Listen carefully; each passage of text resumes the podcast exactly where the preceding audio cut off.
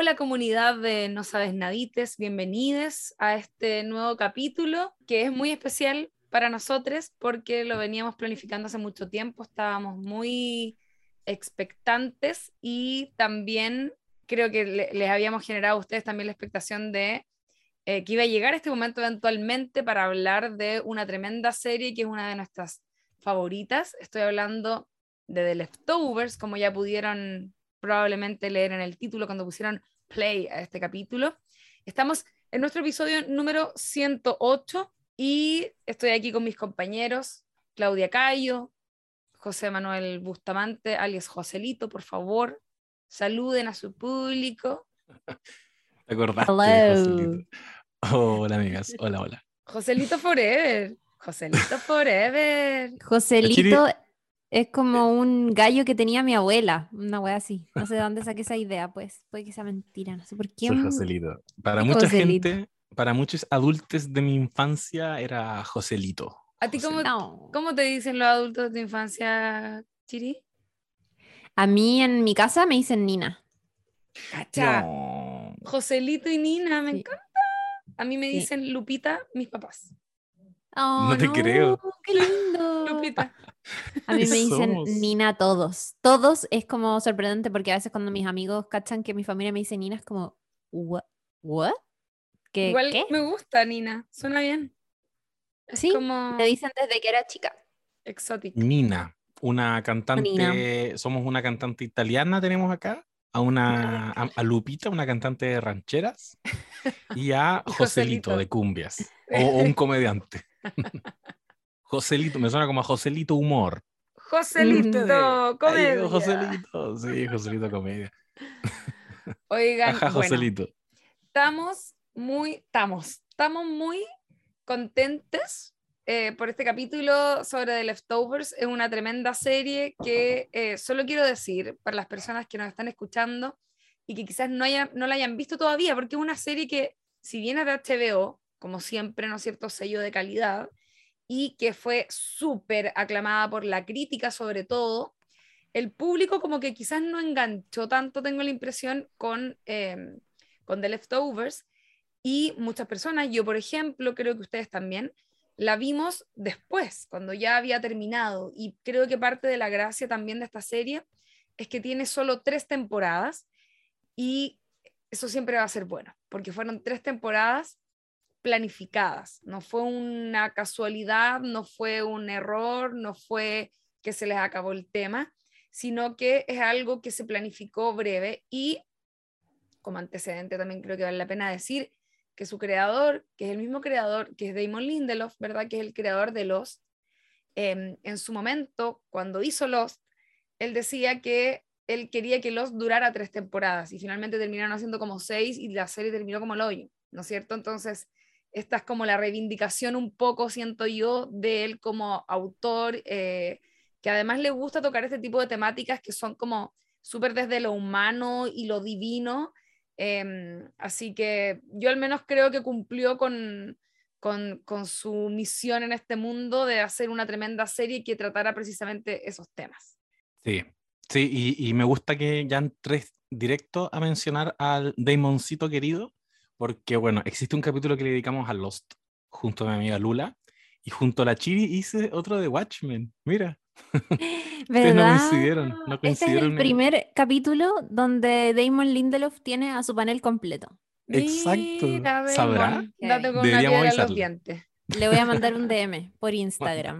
Oye. Damon Lindelof, que de paso, así, nada que ver, pero síganlo en Instagram porque él además de escribir guiones y de estar preparando su próxima serie, comenta series que está viendo y está fascinadísimo con Succession y es muy interesante porque va elucubrando teorías, muy como nosotros. Y hablando de Succession que terminó el fin de semana, vamos a estar comentándola también. Uy, verdad. Y Damon Lindelof, que lo mencionamos también en el capítulo de, me estaba acordando recién, de The. Good Place, porque él aconsejó a su amigo Michael Schur cómo se terminan las Ah. Lo series amo. o qué errores no deberías cometer.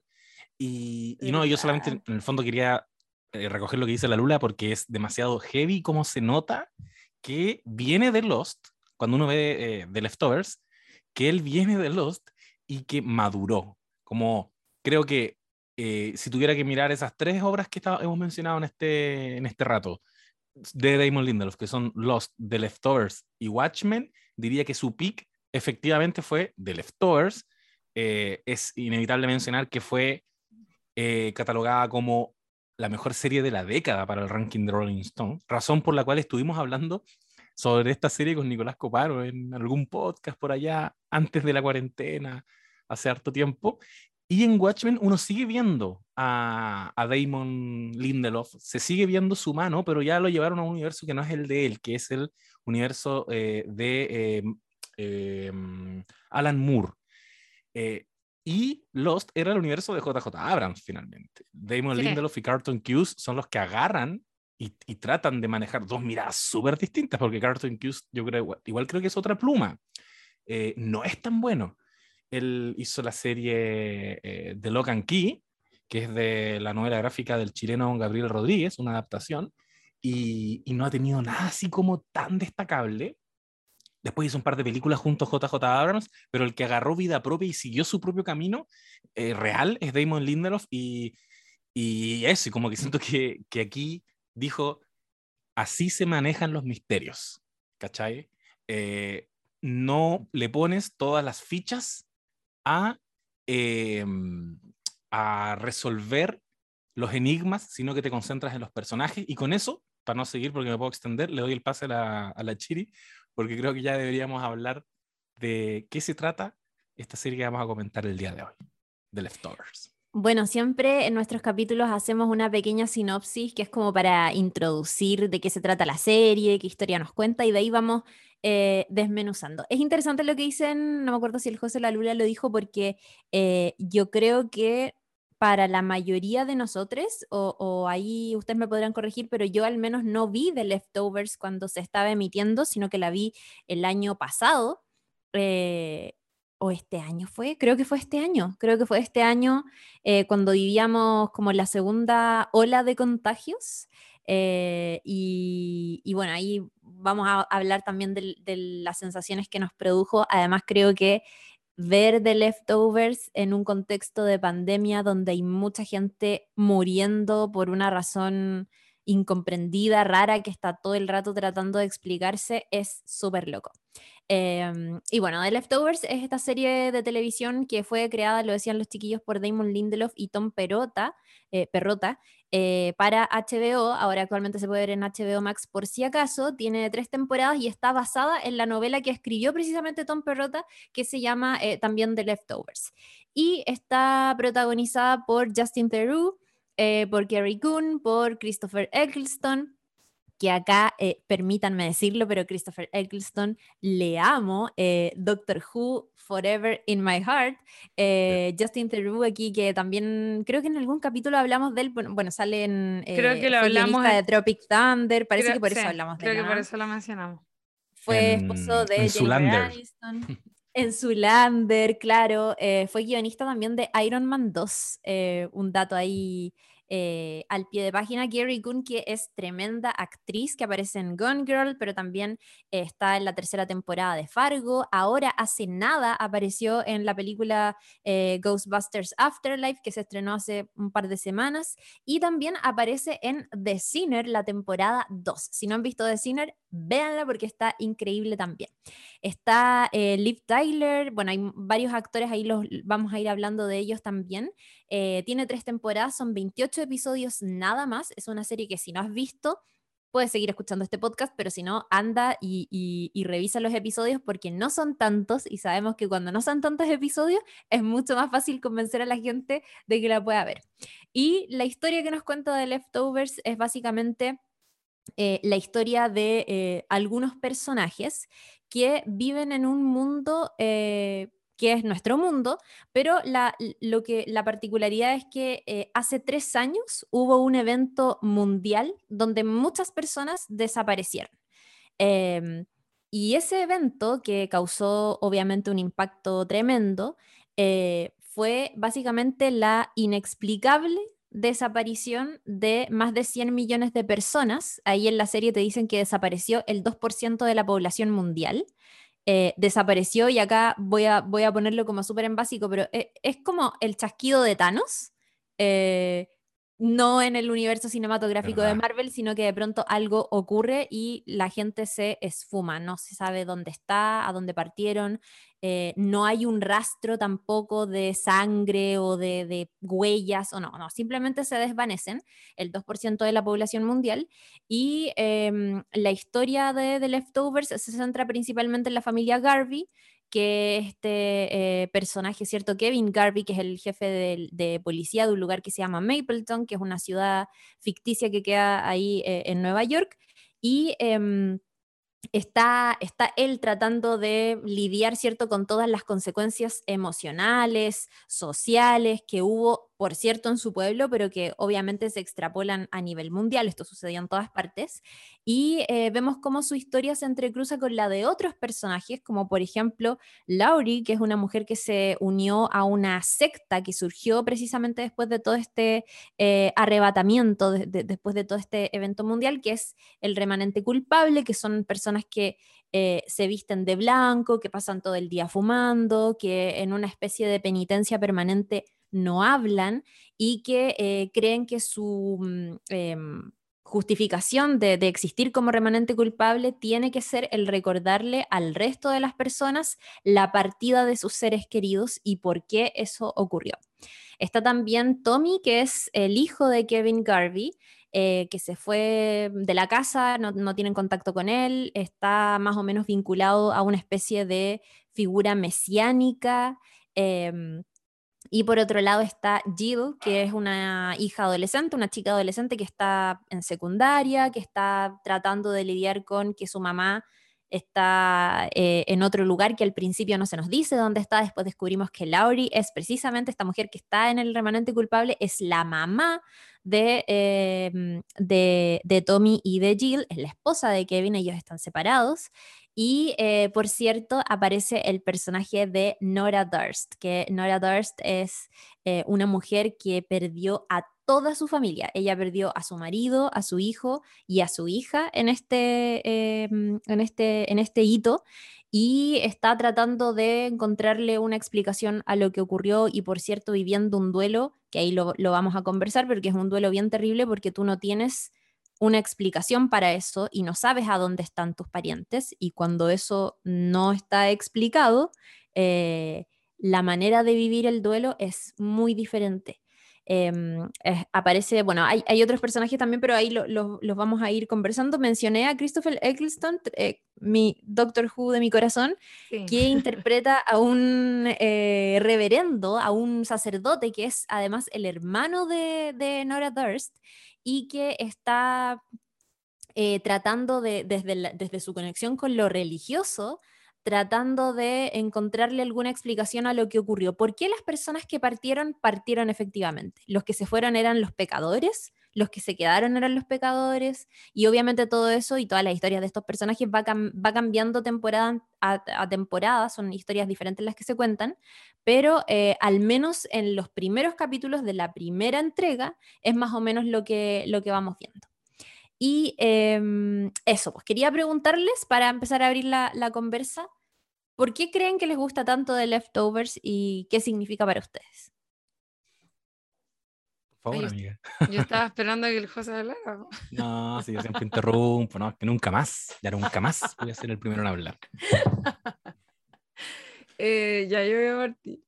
Em, ya yo quiero decir eh, que a mí me pasó con esta serie, yo la vi el año pasado, ah, creo que fue como a mediados de la pandemia, de hecho quizás yo les empecé a jodear también en algún momento para que, como esta serie está muy buena, empecemos a verla. La Chile había visto un poco, em, pero no la había terminado en su momento. Entonces, como que, cosa que a mí también me haya pasado. Yo vi el primer capítulo muchas veces antes de zamparme la serie el año pasado. Cuesta. Así como en distintos momentos de mi vida, ¿cachai?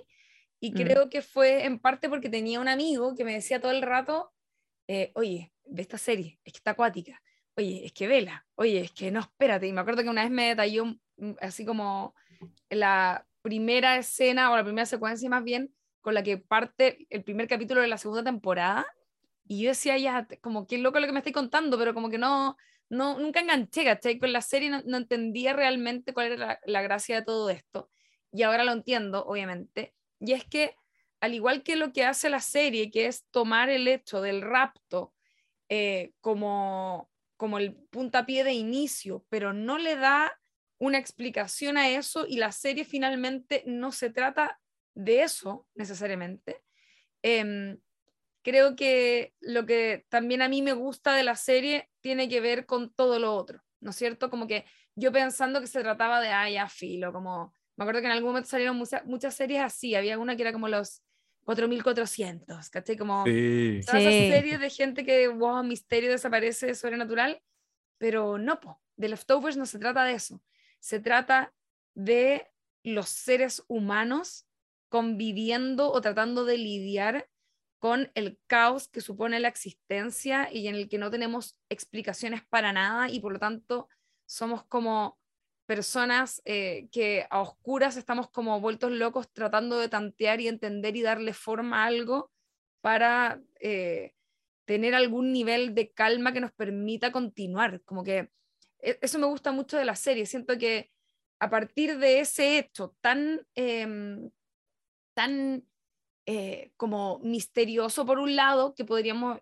llamarle a la misma existencia algo así de misterioso, ¿no, es cierto? Nosotros estamos como abandonados en una bolita flotante en el universo, ¿cachai? Como que yo siento que el, rapto, obviamente, si bien, eh, y ahí probablemente lo vamos a comentar porque podemos hacerlo, hacer analogía eh, a partir de, de, ciertos eventos históricos, ¿no es cierto? La misma pandemia o, o los detenidos desaparecidos, ¿no es cierto? Lo que ha ocurrido con las guerras o en general la, muerte, cómo se lidia con eso, pero siento que también lo que hace todo el rato es como tratar de eh, exponerte situaciones de la vida eh, y, cómo, y, no darles explicaciones, que es algo que el drama por lo general tiene mucho, em, se complica mucho en hacer, porque en general las, las historias dramáticas eh, separándolo de la comedia, que sí tiene la posibilidad más del absurdo y por lo tanto no tiene por qué tomar partido, en general el drama se ve un poco en la obligación, yo esto lo comentaba acá antes,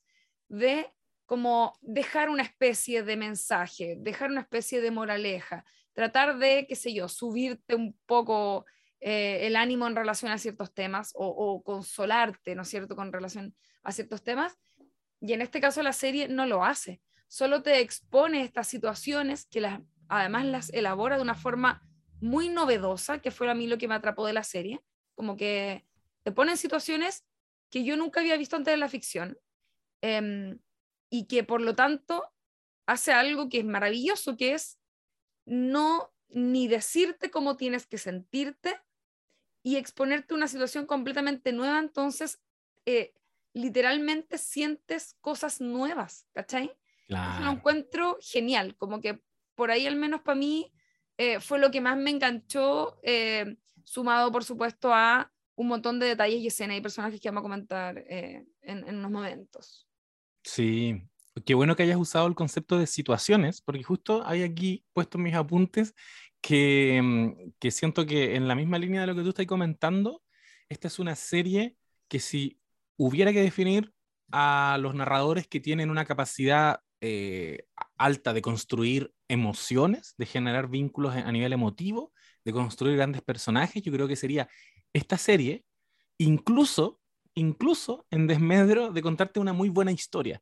No es una historia que yo, eh, no sé, sienta que, pucha, cuando uno habla como de, de, ese placer guionístico, de que todo calza y de que las cosas son redonditas y son circulares, yo no diría que este es un gran ejemplo de aquello, sin embargo, sí lo es eh, de crear una muy buena experiencia, como que mm. siento que, que, esta es una serie que tú la puedes emparentar con canciones que a veces no sabes definir, pero que te generan cosas como a un nivel físico, eh, poemas que tú podés leer, eh, como que siento que es emparentable con otras expresiones artísticas menos narrativas incluso, Em, porque efectivamente acá hay como una vocación de que tú sientas, ¿cachai? Mm. Y, yo, y, yo, creo que por eso que, que, a veces es tan difícil incluso recomendarla. O sea, yo soy mm. de la gente que, que, disfruta la historia, ¿cachai?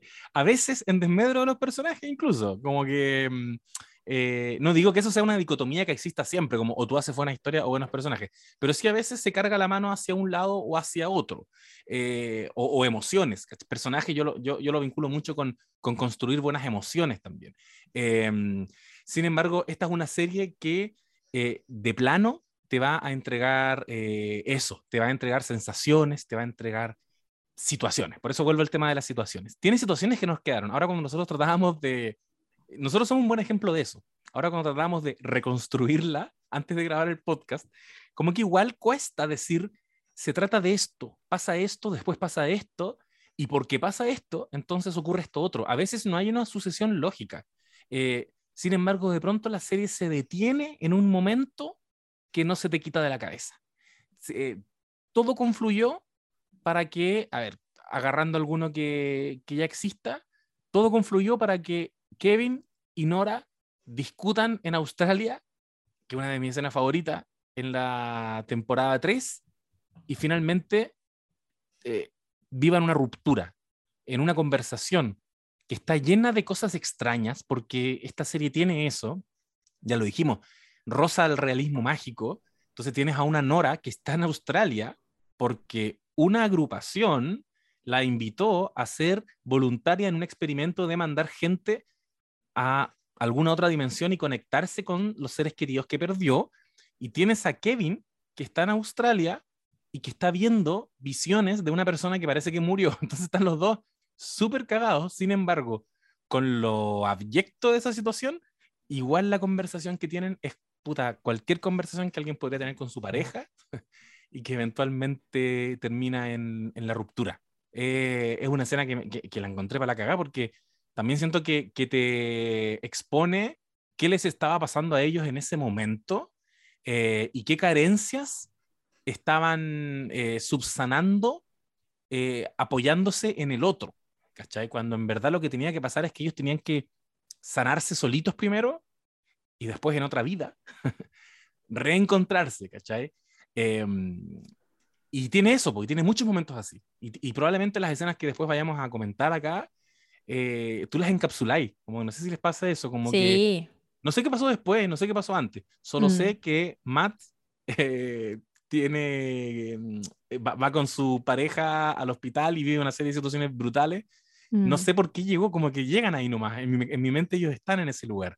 Eh, y eso está bueno, ¿cachai? Como que yo, allá a nivel de recomendación, está bueno experimentar este otro tipo de series, ni, ni, hablar de que es una serie mega elogiada, pero si entraron al primer capítulo, esto hablando a, los no sabes nadites, si entraron al primer capítulo y entraron al 2 y como que no engancharon, eh, yo les diría que la, que la vacilen, como que dejen que les entre y no busquen mm. respuestas, que eso es clave. En esta serie no hay que, no hay que esperar respuestas. Te van a llegar ciertas respuestas, pero no hay que esperarla y yo creo que es el gran aprendizaje de Damon Lindelof también.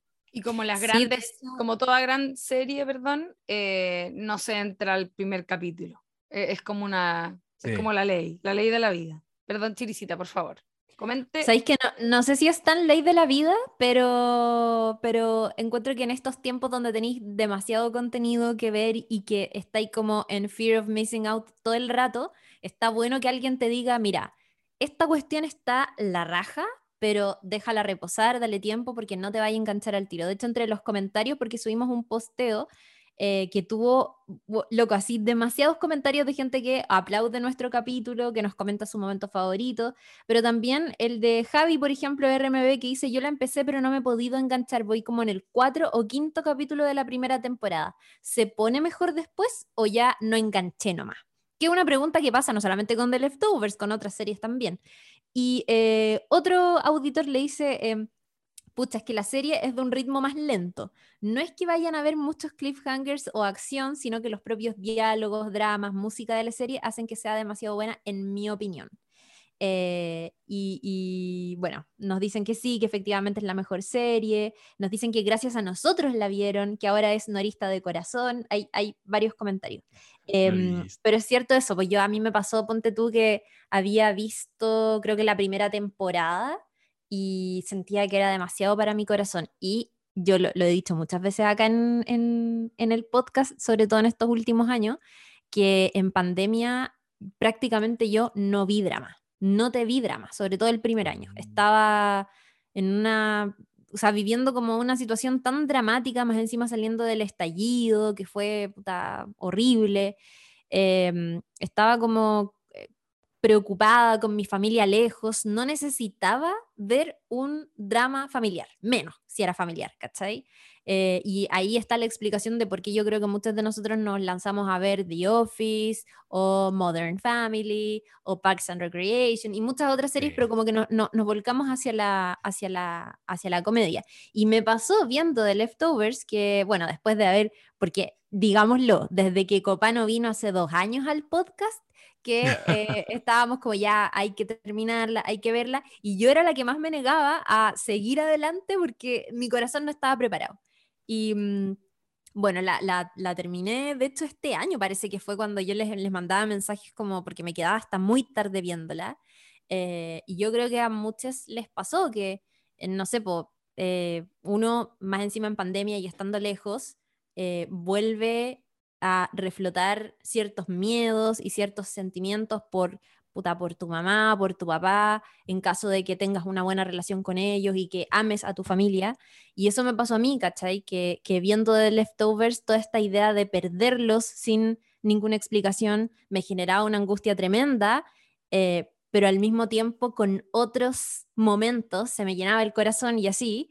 Y, y puta, eh, esta es una serie que yo creo, no sé si a ustedes les habrá pasado, pero a mí en lo personal me hizo escribirle a mi papá a las 2 de la mañana que puta, que lo quería y que lo extrañaba y Juan como, no sé, me pinchó en el corazón así de manera muy brígida.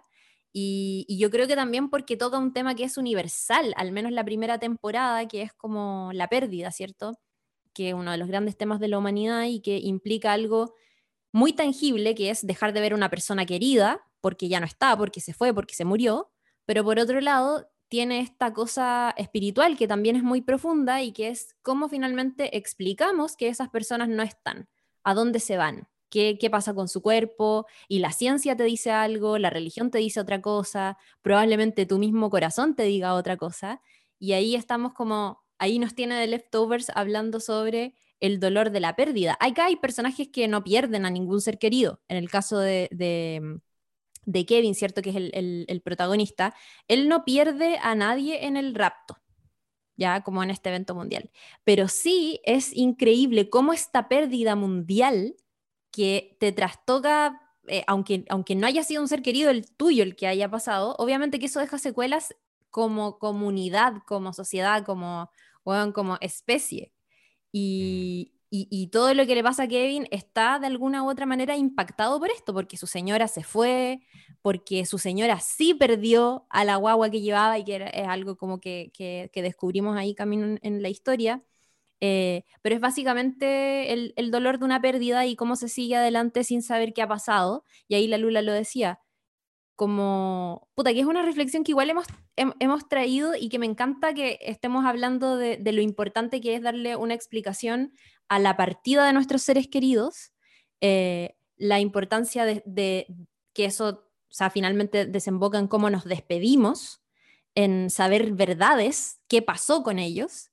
Y puta, me encanta que hace cuatro, cuatro o cinco meses atrás hayamos hablado de cómo una serie que no tiene nada que ver con The Leftovers, como WandaVision, toca este tema, pero también como ¿Verdad? The Leftovers, que es otro relato, otro tono, otro director, todo muy diferente, también nos lleva a este tema que es universal. Y yo creo que por eso eh, convoca tanto. Por eso tenemos como decenas y decenas de comentarios diciendo, weón, qué weá más hermosa, qué profundo esto que me están diciendo, eh, entrégate, porque a veces, claro, veis como, no sé, un policía, más encima yo veía un policía, no quería ver la historia de un policía que sufría, que era, eh, no sé, era, era raro para mí, era como Kevin, este musculín, eh, que trataba de poner orden en la ciudad y que tenía todo este rollo con los perros, no sé si se acuerdan en los primeros Sí. capítulos Sí.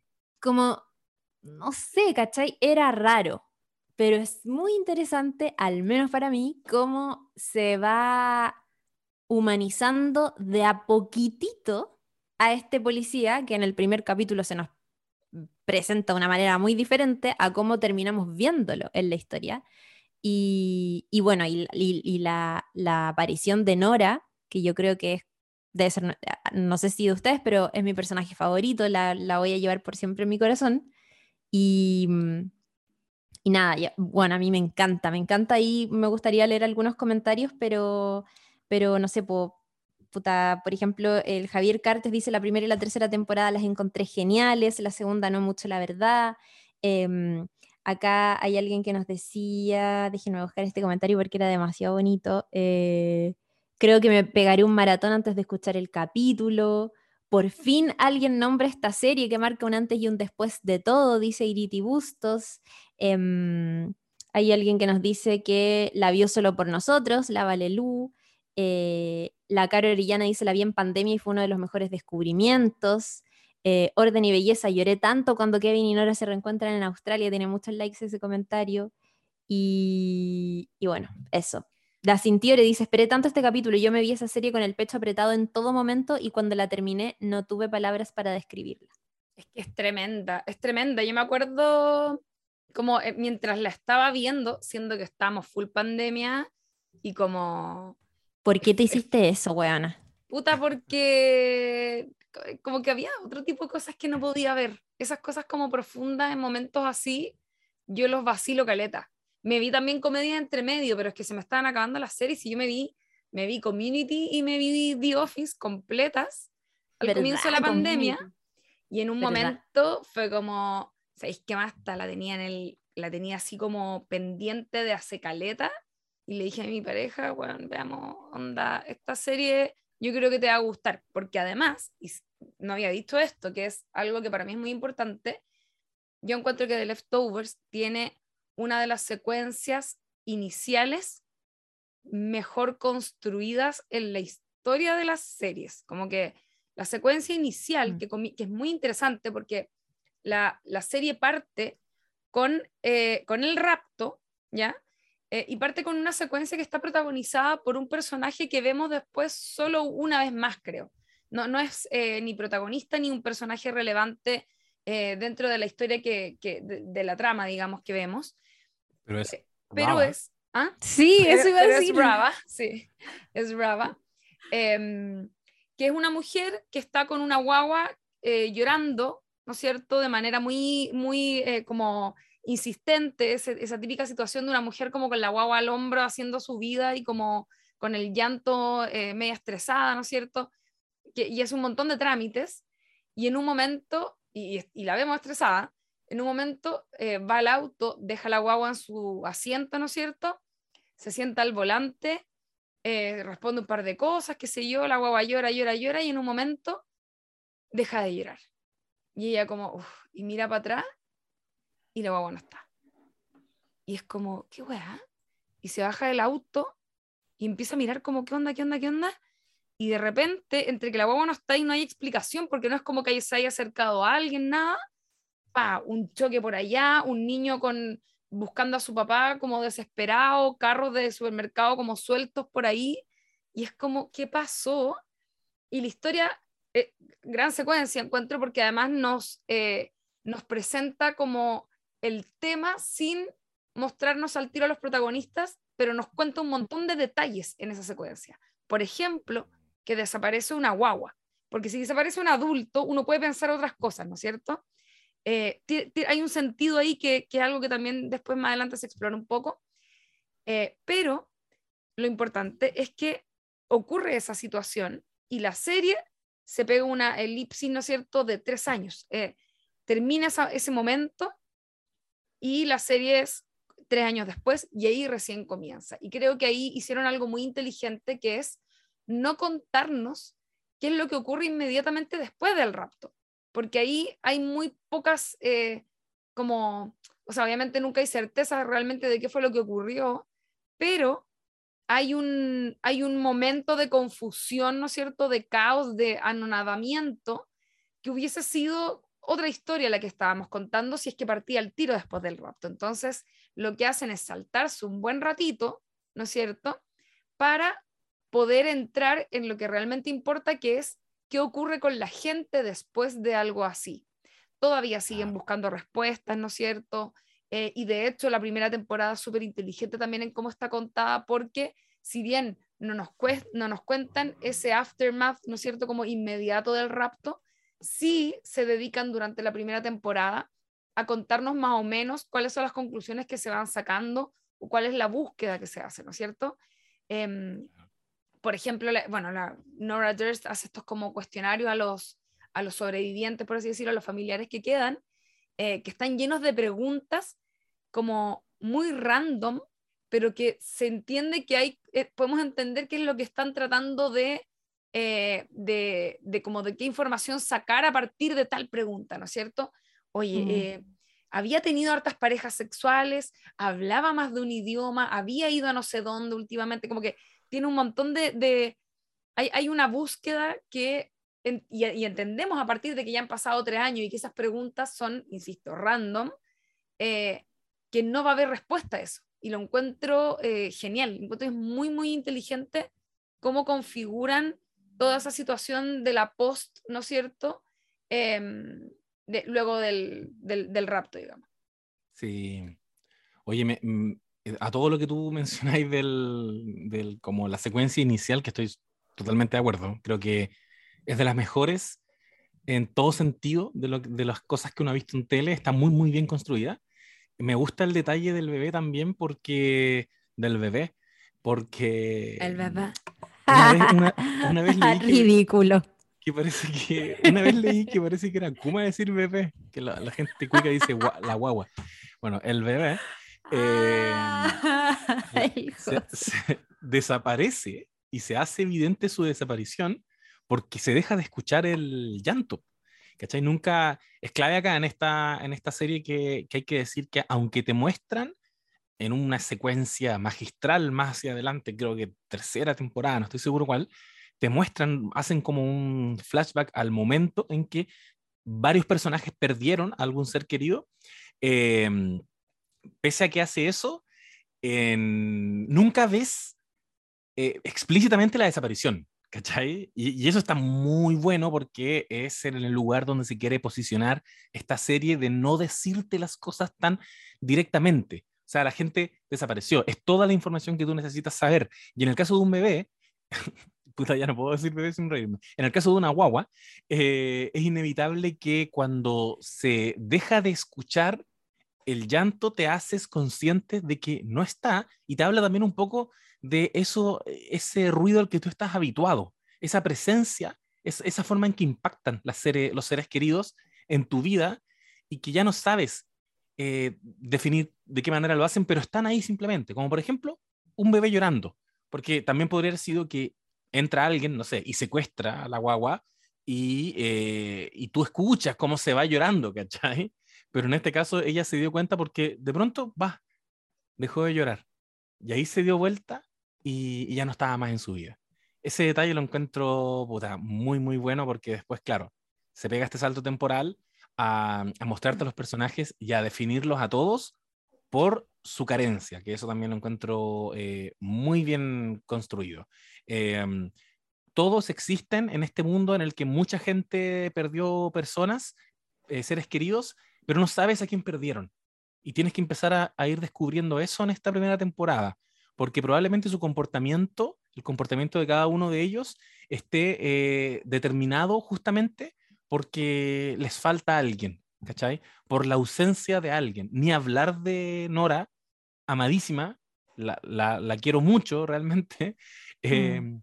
que perdió todos, ¿cachai? Obviamente que su, su vida no puede sino estar totalmente definida por eso de aquí en adelante.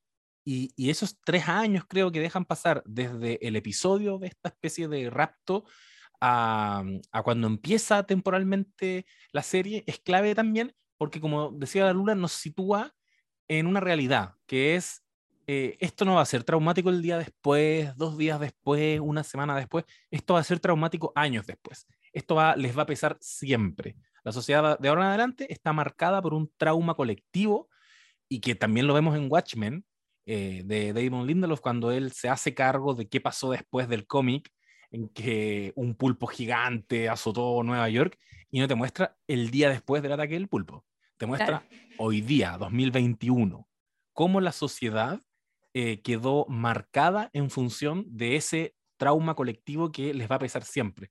Em, por eso me gusta que también sean tres años después o varios años después, creo que son tres, porque te habla de eso, ¿cachai? Si esto no se van a recuperar jamás, especialmente, y ahí el vínculo que decía la Lula o la Chile, no me acuerdo cuál de ustedes lo comentó, es inevitable con lo que nos está pasando ahora, en pandemia, y particularmente con la situación de detenidos desaparecidos. O sea, es distinto poder enterrar al familiar que falleció a, simplemente quedarte con la idea de que no está, no está más y no vas a tener respuesta. Que esa guay yo encuentro que es la gran tragedia, ¿cachai? Que, que obviamente está todo lo brutal de lo que le hicieron a tus personas, a tus familiares, pero también está el hecho de que vas a tener que abrazar la, la falta de respuesta, ¿cachai? Tenés que vivir con eso porque no vas a saber nunca qué pasó. Y esa la encuentro cuática.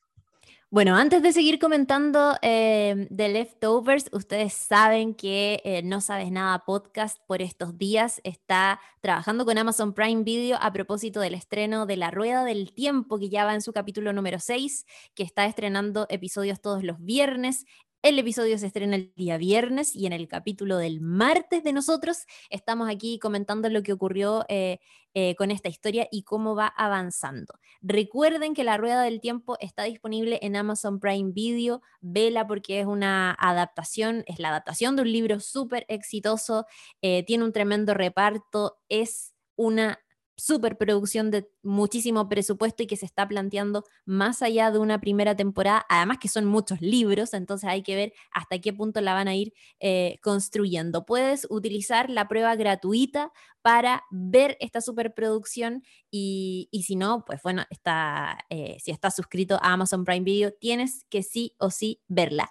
Pasaron cosas interesantes, ya vamos a seguir con el comentario de Leftovers, pero quiero preguntarles a mis compañeros qué les pasó con el episodio número 6 de la temporada 1 de La Rueda del Tiempo que se titula La llama de Tarvalón. Seguimos en esta ciudad donde, mm, ¿cierto? Es como está el poder administrativo de las Aes Sedai y están ocurriendo cosas porque nuestros jovencitos protagonistas por fin llegaron a este lugar y por fin se reencontraron después de haber estado mucho eh, rato desaparecido y porque además se reencontraron a su vez con Nyaiv que eh, en su momento la creyeron muerta.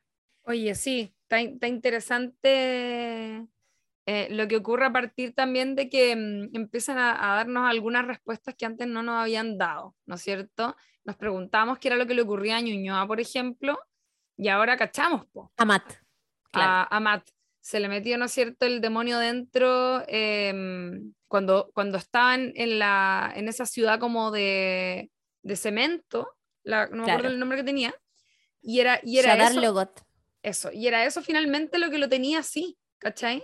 Creo que eso estuvo interesante, eh, pobrecito, porque además como que, perdón que lo diga de esta forma, pero siento que le cagó un poco la vida también como toda esa experiencia que vivió posterior, ¿no es cierto? Cuando Em, en el capítulo anterior, ya, ya, puedo decirlo a esta altura, ¿no es cierto? Pero comete un crimen. Entonces, creo que ahí hubo algo interesante a, modo de respuesta y por otro lado también le dieron luz a otras interrogantes, que era como, por ejemplo, qué es lo que le pasa a Perrin, ¿no es cierto?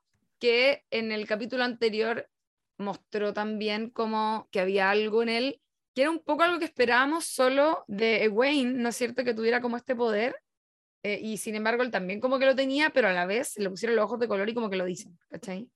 Eh, y contaron lo de los logos también, en parte. No le dieron explicación, pero lo mencionaron y creo que eso está, está bueno porque en el fondo eran como cositas que uno podría haber pensado que iban a quedar ahí y no, como que van a, entendemos que van a tener más importancia más adelante. Sí, y, y me gustó mucho así como en términos de hitos de esta historia que, está, que nos están contando, que es full clásico viaje del héroe me gusta que en esta, la Torre Blanca se llama, ¿no? ¿Dónde están? Em, como que se, se asentaron y en este periodo de tiempo en que estuvieron ahí, se transformaron a un punto los personajes en que ahora van a retomar esta aventura, pero la gran diferencia, y esa es una escena que vamos a ver hacia el final, voy a tratar de decirlo sin spoilear a quienes se quieran sumar a esta serie, eh, es muy la constitución finalmente de la comunidad del anillo, cuando ya la gente ya se supera como este llamado a la aventura, en que te ponen un poncho demasiado grande para ti, me tengo que hacer cargo de algo que no quiero, y, literal, cuando em, le dicen a los protagonistas, tú, ustedes pueden ser eh, la reencarnación del dragón, pueden ser el nuevo dragón, y están todos así como, no, no quiero eso, ¿cachai? Que lata. Como que esa resistencia se termina cuando los héroes dicen, vamos, ¿cachai? Ahora llegan solitos, ya nadie los llamó, Em, y eso siento que es un poco lo que ocurre en este capítulo. Se consagra la horizontalidad en este equipo, en esta aventura, em, porque em, Moraine también eh, conocemos aspectos de su vida que la aterrizaron un poquito también, como que la, convirtieron en un ser más humano de lo que más terrenal, más terrenal de lo que ya la mm. veníamos viendo con sus atados, Que eso es algo que siento que ha venido pasando en los últimos capítulos, que todos tienen atados, como mira, todos están complicados. Y ella también, también tiene situaciones con las que tiene que lidiar, situaciones emocionales muy, muy profundas. Hay por ahí una, una escena que casi me saca lágrimas, lo debo reconocer. Una despedida en este capítulo, eh, donde ella también tiene que hacerse cargo de un desafío superior, que es algo que lo supera a todos. Es, es la humanidad, ¿cachai? Eh, que, que corre riesgo. Y, ya, y en el final de este capítulo me encantó que, que se diera eso, como volvieron todos, ya no hay vuelta atrás, nadie los está obligando, ahora todos quieren estar en esta aventura y, y, lo que se venga, obviamente que va a ser más rudo. Así que estoy así, pero es que on fire con estos últimos capítulos. ¿Todos quieren ir a la aventura? Bueno. Lo vamos a comentar en el otro episodio porque eh, quedamos ahí súper enganchados. Y solo decir que aquí al, al paso también fue súper importante este episodio porque se nos introdujo a un nuevo personaje que em, evidentemente que con el paso de, la historia, habíamos entendido que las Aes Sedai tenían una organización, ¿cierto? Que no eran solamente estas eh, mujeres que tenían eh, poder, estas hechiceras, que además eran eh, capturadas por, por, estos hombres vestidos de blanco, sino que además están, tienen una, un, ordenamiento, podríamos decir, jurídico, y que por cierto, hay una jefa de las Aes Sedai, que es este personaje Sion Sánchez, que de hecho el episodio parte con ella de niña, ¿cierto? Con, una niña que no conocemos. Eh, yo al principio dije, chuta, ¿quién es? ¿Quién es esta chica? ¿Quién es? Eh, y, se, nos, lleva un poco a la infancia de esta jefa de las Aes cuando ella... Em, vivía con su, con su padre, ¿cierto? En una, en una aldea y de pronto eh, ocurre algo que es determinante y entonces su padre dice, no, ya, mi hija tiene un poder, tiene que ir a perfeccionarse, tiene que ir a sacarle todo el potencial a este lugar y para eso tiene que ir a la Torre Blanca, tiene que ir a esta ciudad y eh, la vemos partir hacia allá. Entonces, eh, es interesante porque uno dice, ya, pero ¿quién es esta niña? Y ya, ahí a medida que avanza el capítulo entendemos por, por los tatuajes, ¿cierto? Y por, por, algunos montajes que se trata precisamente que esa niña es la jefa de las Aes Sedai. Eh, yo creo que va a ser un personaje determinante. Ella es la cabeza de toda esta institución que también hemos ido descubriendo tiene algunas personitas venenosas, algunas personitas de no muy buenas eh, intenciones, algunas personitas tóxicas. Em, no, no vamos a decir mucho más que, que eso, pero, pero bueno, es una institución que al parecer tan limpia no necesariamente está. Así que eh, nos quedamos súper enganchados para el próximo capítulo que se va a estrenar este día viernes, eh, este viernes 17 de, diciembre. Ojo, que es el eh, penúltimo episodio de la primera temporada. Así que para que se preparen y se pongan al día porque está partiendo este viaje interesante. Pasaron algunas cosas al final de este episodio del capítulo número 6 y, bueno, vamos a desentrañar qué ocurrió con eso en lo que se viene ahora este viernes 17 de diciembre en el episodio de Dark Along the Ways que se va a estrenar por Amazon Prime Video. Comenten con hashtag la rueda del tiempo en redes sociales porque además hace eh, algunas semanas se convirtió oficialmente en la serie más vista eh, en estos momentos, así como, como, de nuevos lanzamientos. Así que para que estén atentos y, vamos a estar revisando los episodios de aquí a que termine la temporada. Bueno, y retomando con The Leftovers, eh, quisiera decir un par de cosas. veníamos hablando de esto como también de, de qué ocurrió tres años después y cómo está el mundo tres años después de este rapto que los dejó a todos eh, sin ninguna explicación de nada, ¿no es cierto?, afectadísimos. Y eh, algo que se muestra en el primer capítulo es, por ejemplo, qué ocurre con la juventud.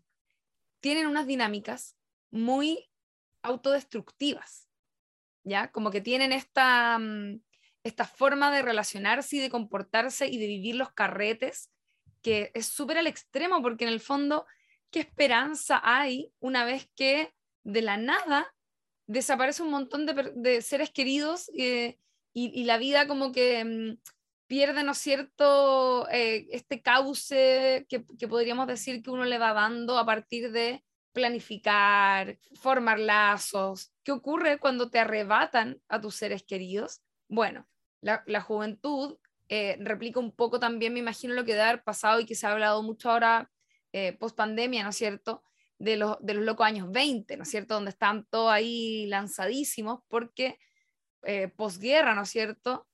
Ocurre que em, la gente quiere vivir un poco al límite, quiere aprovechar también a concho ciertos momentos, porque no sabemos si se vienen más momentos después de este momento, por así decirlo. Y me gusta mucho cómo se muestra eso en el primer capítulo de The Leftovers, donde los vemos jugando a este juego como tipo la botella con un teléfono celular y que propone cosas no solo como darse un besito, sino que propone ahorcar, quemar, eh, tener sexo, ¿no es cierto? Y como, filo, hay que hacerlo, es como parte del juego. Em, me llama mucho la atención. Y todo esto que decían antes de los perros, que yo siento que también em, es una analogía constante que se hace, sobre todo a lo largo de la primera temporada, en relación a como, eh, y, lo dicen varias veces, es como, esos ya no son nuestros perros, ¿cachai? Como que los perros algo hubiesen percibido también de esto mismo y como que se van en la suya salvaje y ya no son como este aliado, ¿no es cierto?, animal que tiene la humanidad, sino que se van también a la guerra, por así decirlo, como que tienen una actitud salvaje muy, muy distinta a lo que al pasado que tenían esos perros también, ¿no es cierto? Que tenían sus amos y qué sé yo, que a lo mejor desaparecieron y como que siento que se hace como quizá algún tipo de analogía con, con las mismas personas, incluso, no sé, como que ese juego con el tema de los perros lo encuentro re interesante. Sí, porque em, siento que también te los están definiendo en función de la carencia, pues como, de hecho en el primer capítulo, eh, Kevin se acerca a hacerle cariño a un perro, pero llega este otro personaje y le dispara y lo mata al perro. Em, y siento que hay una cosa, de, claro, lo que dices tú, cambiaron para siempre, pero ¿por qué cambiaron? Porque son los perros que se quedaron sin sus amos, ¿cachai? Son los perros que también perdieron a su familia y tuvieron que formar una jauría y andan por el bosque. Eh, así son los perros sin amos, justamente, ¿cachai? Si igual el proceso de domesticación de los, de los perritos, de los lobos, para que se conviertan en los perritos que conocemos ahora, fue un proceso que, que tiene que ver con los seres humanos, pues, ¿cachai? Cuando ya no están, cuando se les van, eh, el perrito es otro, cambia para siempre. Y, y también creo que está súper emparentado con, con... Hay un concepto que siento que también está atravesado en la serie, que es la idea de las múltiples vidas que tú puedes tener dentro de tu vida. Eh, hay vidas en las que tú estás con ciertas personas, pero después esas personas ya no están más en tu vida, como que empiezas otro momento em, y hacia el final, ya como pegándome así un salto hacia, hacia el final de la serie, que que yo lo encuentro hermoso, em, se pegan como una especie de flash forward hacia cerca de 15 años después, en que Nora y, Kevin ya están más viejitos. Nora se llama de otra manera, eh, está viviendo en, Australia, eh, una vida que no tiene nada que ver, está viviendo otra vida justamente, y de pronto aparece Kevin, y ella lo recuerda como Kevin, pero Kevin se presenta como otra persona. Y de hecho le dice, eh, me estás confundiendo con, alguien más. Se encuentran ahí como en una especie de carrete. Me estás confundiendo con alguien más porque tú me estás diciendo que me invitaste cuando nos conocimos, me invitaste a, que nos fuéramos de viaje a Miami. Yo sí o sí te habría dicho que sí. Me encanta Miami, ¿cachai? Yo no soy esa persona. Y que es una forma también de decir que eh, efectivamente ya no es esa persona, ¿cachai? Tú dejas de ser esa persona. Si durante toda la serie a Kevin lo vimos rehuyendo de alguna manera el compromiso. Em, la relación, yo creo, que él tuvo con Nora igual fue súper funcional en ambos casos. Ambos necesitaban eh, suplir algo. Decidieron estar juntos porque en determinado momento se podían apoyar. ¿Había amor? Yo creo que sí, pero Kevin necesitaba sanar muchas cosas antes de tener esta relación con ella y por eso encuentro tan bonito que hacia el final él llega convertido en otra persona, ¿cachai? Llega convertido como una persona que le hubiera dicho que sí, si, mm. me, si me invita a Miami, ¿cachai? encuentro bacán eso que estoy diciendo, pero quiero contar algo, que es, o sea, ¿qué, qué es el amor? como que no es eso el ah, amor, no, es funcional, como que yo, yo, tengo un poco la impresión de que en, en, en, ese sentido donde también de Leftovers la chunta caleta, porque hace una lectura mucho más realista de eh, precisamente ese tipo de, eh, en este caso, relaciones humanas, de vínculos, ¿cachai?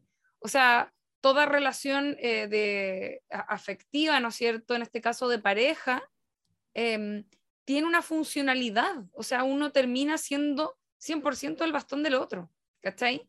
y tiene mucho sentido, ¿cachai? Aquí son personas que, si bien a, a Kevin no se le desapareció un ser querido, sí se le fueron seres queridos a partir del rapto y eh, Anora, ¿no es cierto? Sabemos que es el personaje como de, los, de nuestros eh, personajes principales, es la más afectada, ¿no es cierto? Y de hecho es como representativa del rapto en, en Mapleton, ¿cómo se llama?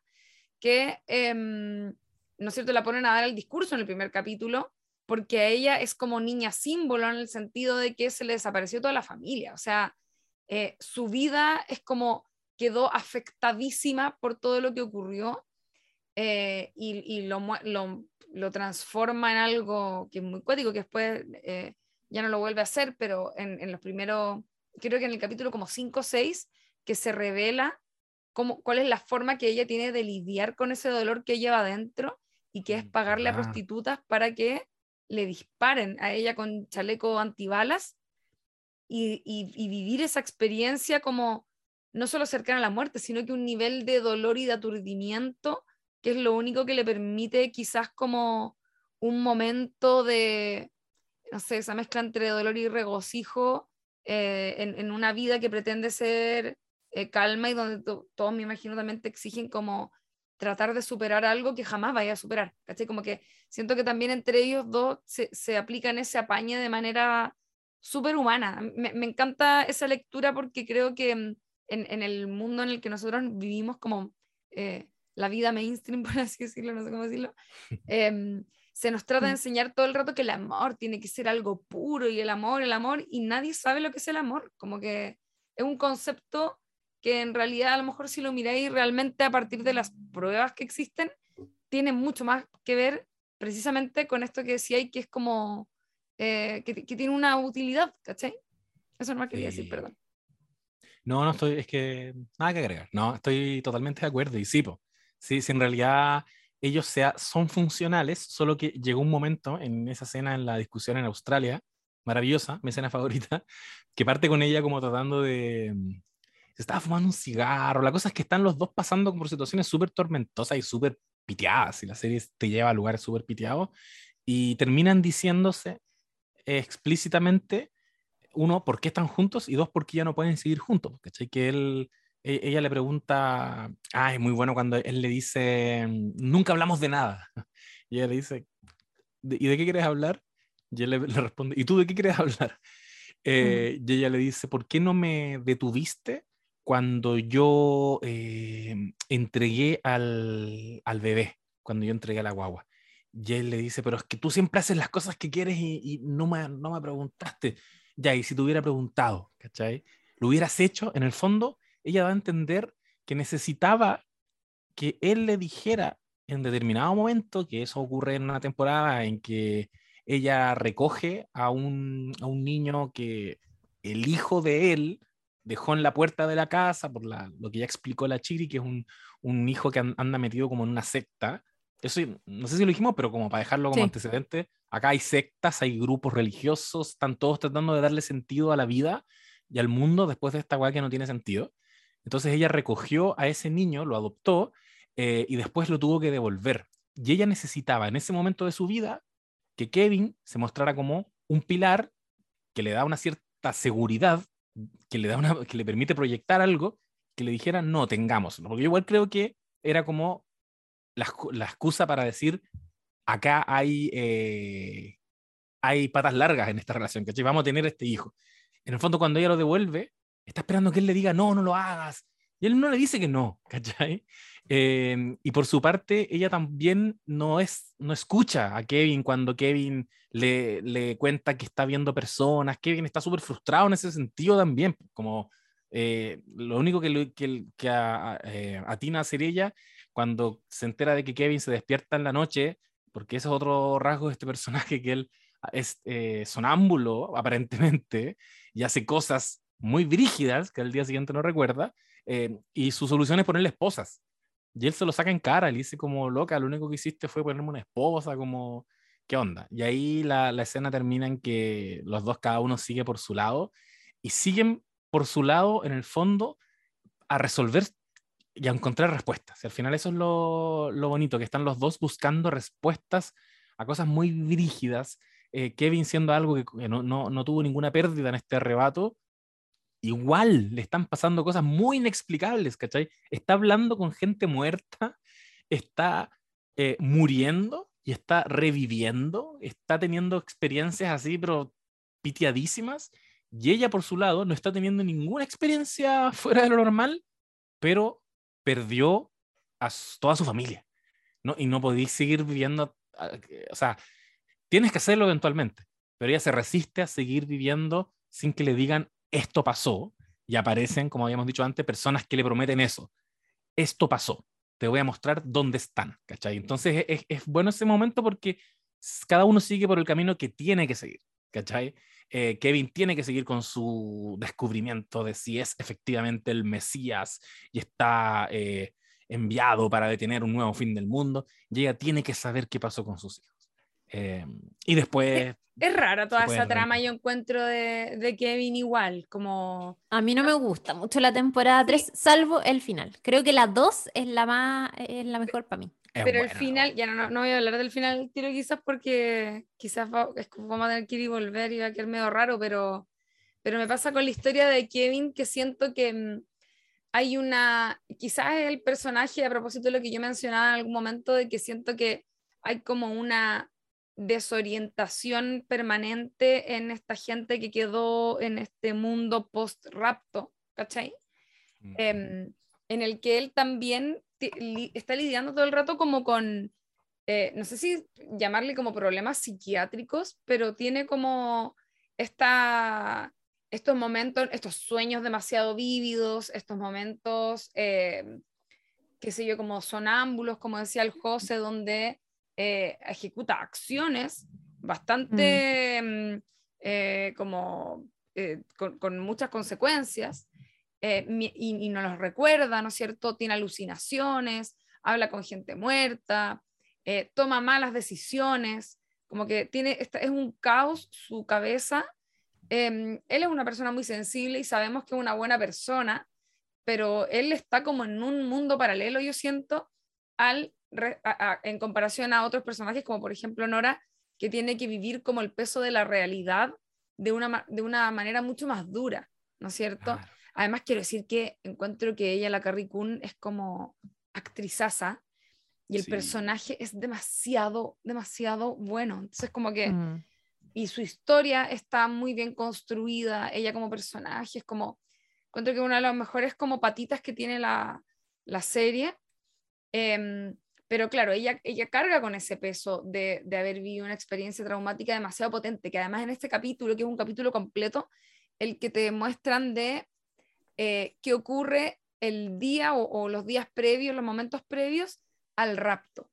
Y te, y te Mm. muestran el momento, pero no, ve, no ves como una persona desintegrándose a lo volver al futuro, ¿no Claro. es cierto? Sino que A lo Thanos, desaparece nomás, como, como debería ser, ¿cachai? Mr. Sabéis que esa escena, ese momento es. Oh, Es buenísimo, weón, Es buenísimo. increíble. Yo cuando llegó e- ese momento, dije, weón, no puedo creer esta serie culiada. ¿Qué estoy, qué mierda estoy viendo? ¿Qué, qué grande, weón, es demasiado buena. Cada cierto tiempo me la repito porque está en, en YouTube completita y aquí no podemos no mencionar la música de Leftovers, hecha por eh, Max Richter, que hace como unas canciones así, pero espléndidas, y la escena de eh, el, eh, la partida es así de las cosas más sobrecogedoras, impactantes y, y, y útiles para el relato, porque finalmente, claro, se nos dice, no, Nora perdió a sus hijos, eh, Kevin tiene depresión, está con su familia disgregada, pero no sabemos por qué, y ese capítulo es clave. O sea, acá Eso. hablábamos de, de, de Nora ah, como, no sé, tratando de, de- de sobrellevar esta pérdida, cierto, terrible, que además es como una de las pocas personas que en el mundo perdió a toda su familia, y por otro lado uno dice, ya, Kevin no perdió a nadie, pero Kevin está impactado colateralmente por esta situación porque su familia se quebró después de esta situación.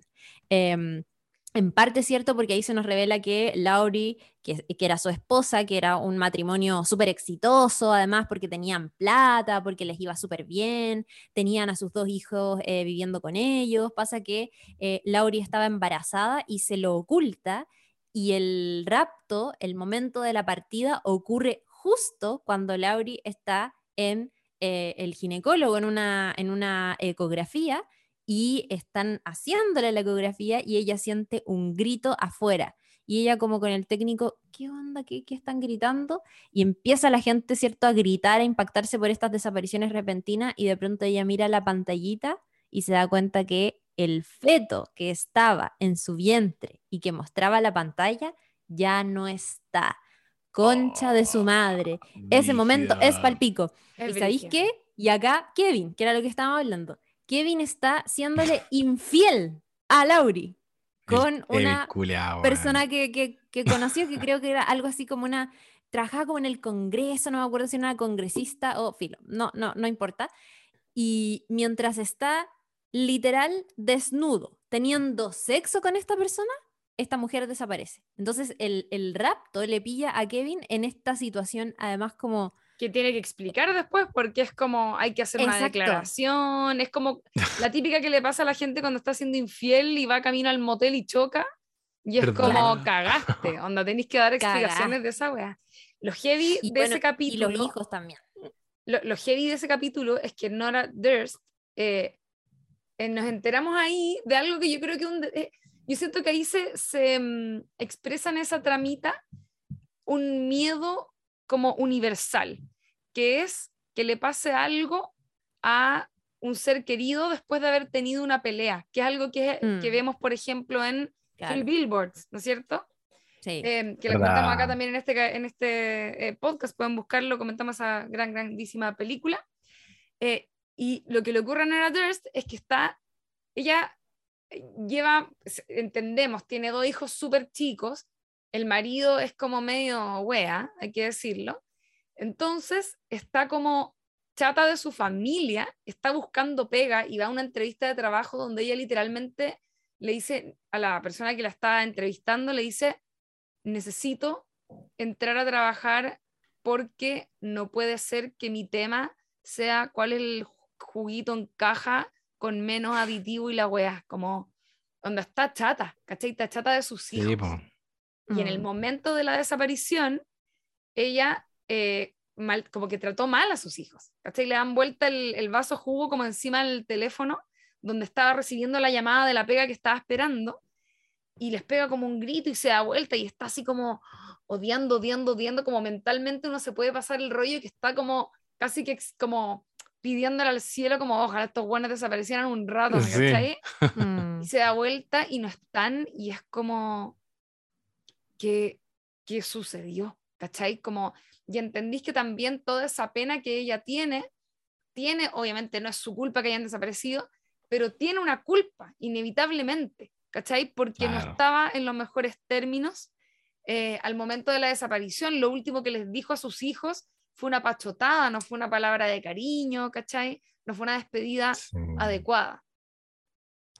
Sí, y, y está interesante que en esa secuencia yo sentí que nos esbozaron que todos los personajes quizás pudieron desear la desaparición de la persona con la que estaban en ese momento, como que Sí, a todos les fue como conveniente. En el fondo, al personaje de Kevin literal se le desapareció la amante, a la- al personaje de Lowry desapareció el feto de un niño que iba a traer problemas. Y que iba a abortar. Sí, ella como que lo ah, estaba... ella estaba, o sea, toda la razón. le, le están, le estaban dando la opción como, oye, eh, apúrate porque eh, si pasan unos días más ya no está como dentro del plazo.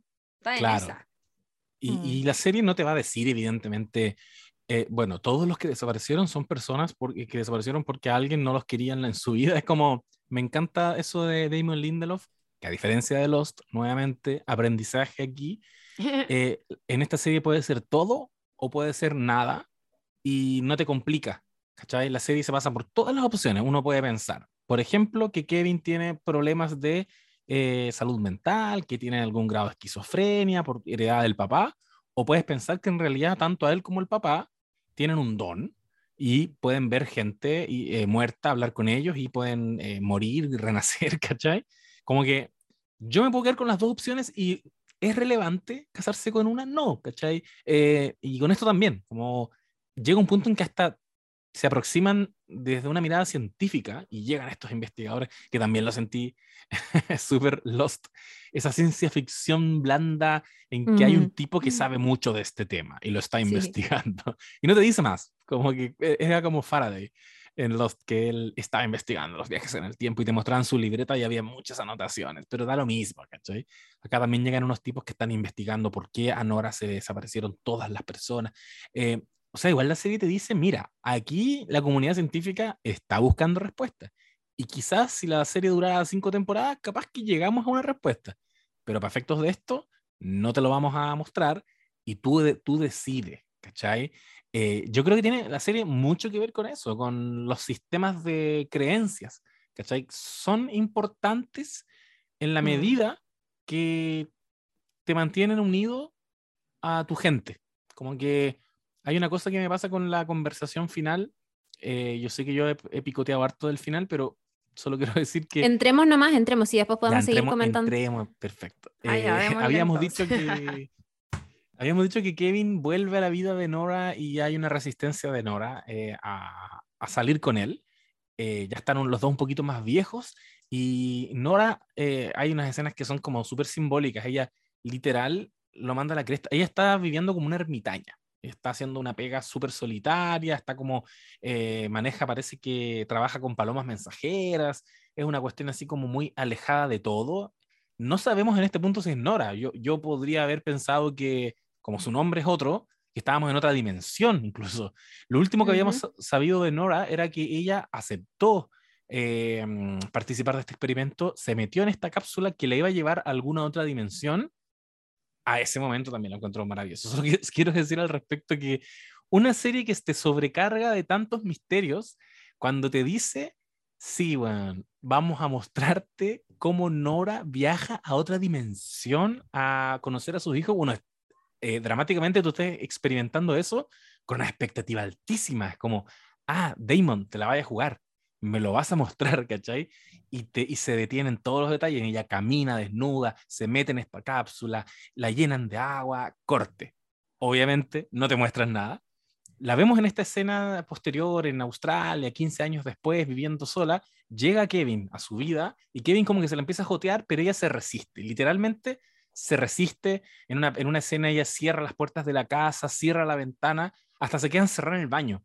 Eh, y cuando se queda cerrada, encerrada en el baño y tiene un momento para ella sola, con un momento en, en la tina llena, ahí de pronto dice, ya, me voy a abrir nuevamente a conocer a este weón. Claro, y ahí conversa con Kevin en esa escena que yo les comentaba antes, donde Kevin se presenta también como una persona y está ahí todo el rato, yo no sé si a ustedes les pasó, pero yo estaba bien desorientado, era como, ¿qué chucha? ¿Por qué le está diciendo Mm. que, que no es Kevin y por qué ella no es Nora? ¿Quiénes son? Sí. Ya, eventualmente sabemos que sí eran Kevin y sí eran Nora, pero necesitaban reconocerse para comenzar de nuevo. Y, y en el final ya tienen, la, la serie termina con una conversación, esa hueá la encontré maravillosa. Termina con un diálogo en el que ella le cuenta a Kevin, y aquí también nos enteramos como espectadores de la serie, nos enteramos de que ella sí viajó. Eh, y le cuenta en detalle todo lo que pasó cuando ella visita esta otra dimensión. Y como decía la Chile al principio, o alguien lo dijo, se encontraba con que en esa otra dimensión em, les había pasado lo mismo, es como un multiverso paralelo, solo que ellos solamente, los leftovers, los que quedaron son el 2% que desapareció de esta, de esta realidad. Esa es ella llega- brutal, encuentro. Es palollo, es Esa palollo. La idea es muy, muy buena y como que si esto fuera la época de Lost, JJ Abrams la agarra y dice, no, amigo, no nos soltemos. Vamos a ir a ver eso. Es como, como Pero fringe. pues, no, le- no les Totalmente. pasó, no les pasó que, mm, ah, no sé si a- les pasó esto, pero a mí el hecho de que ella lo cuente me, me abre un espacio para que no sea cierto.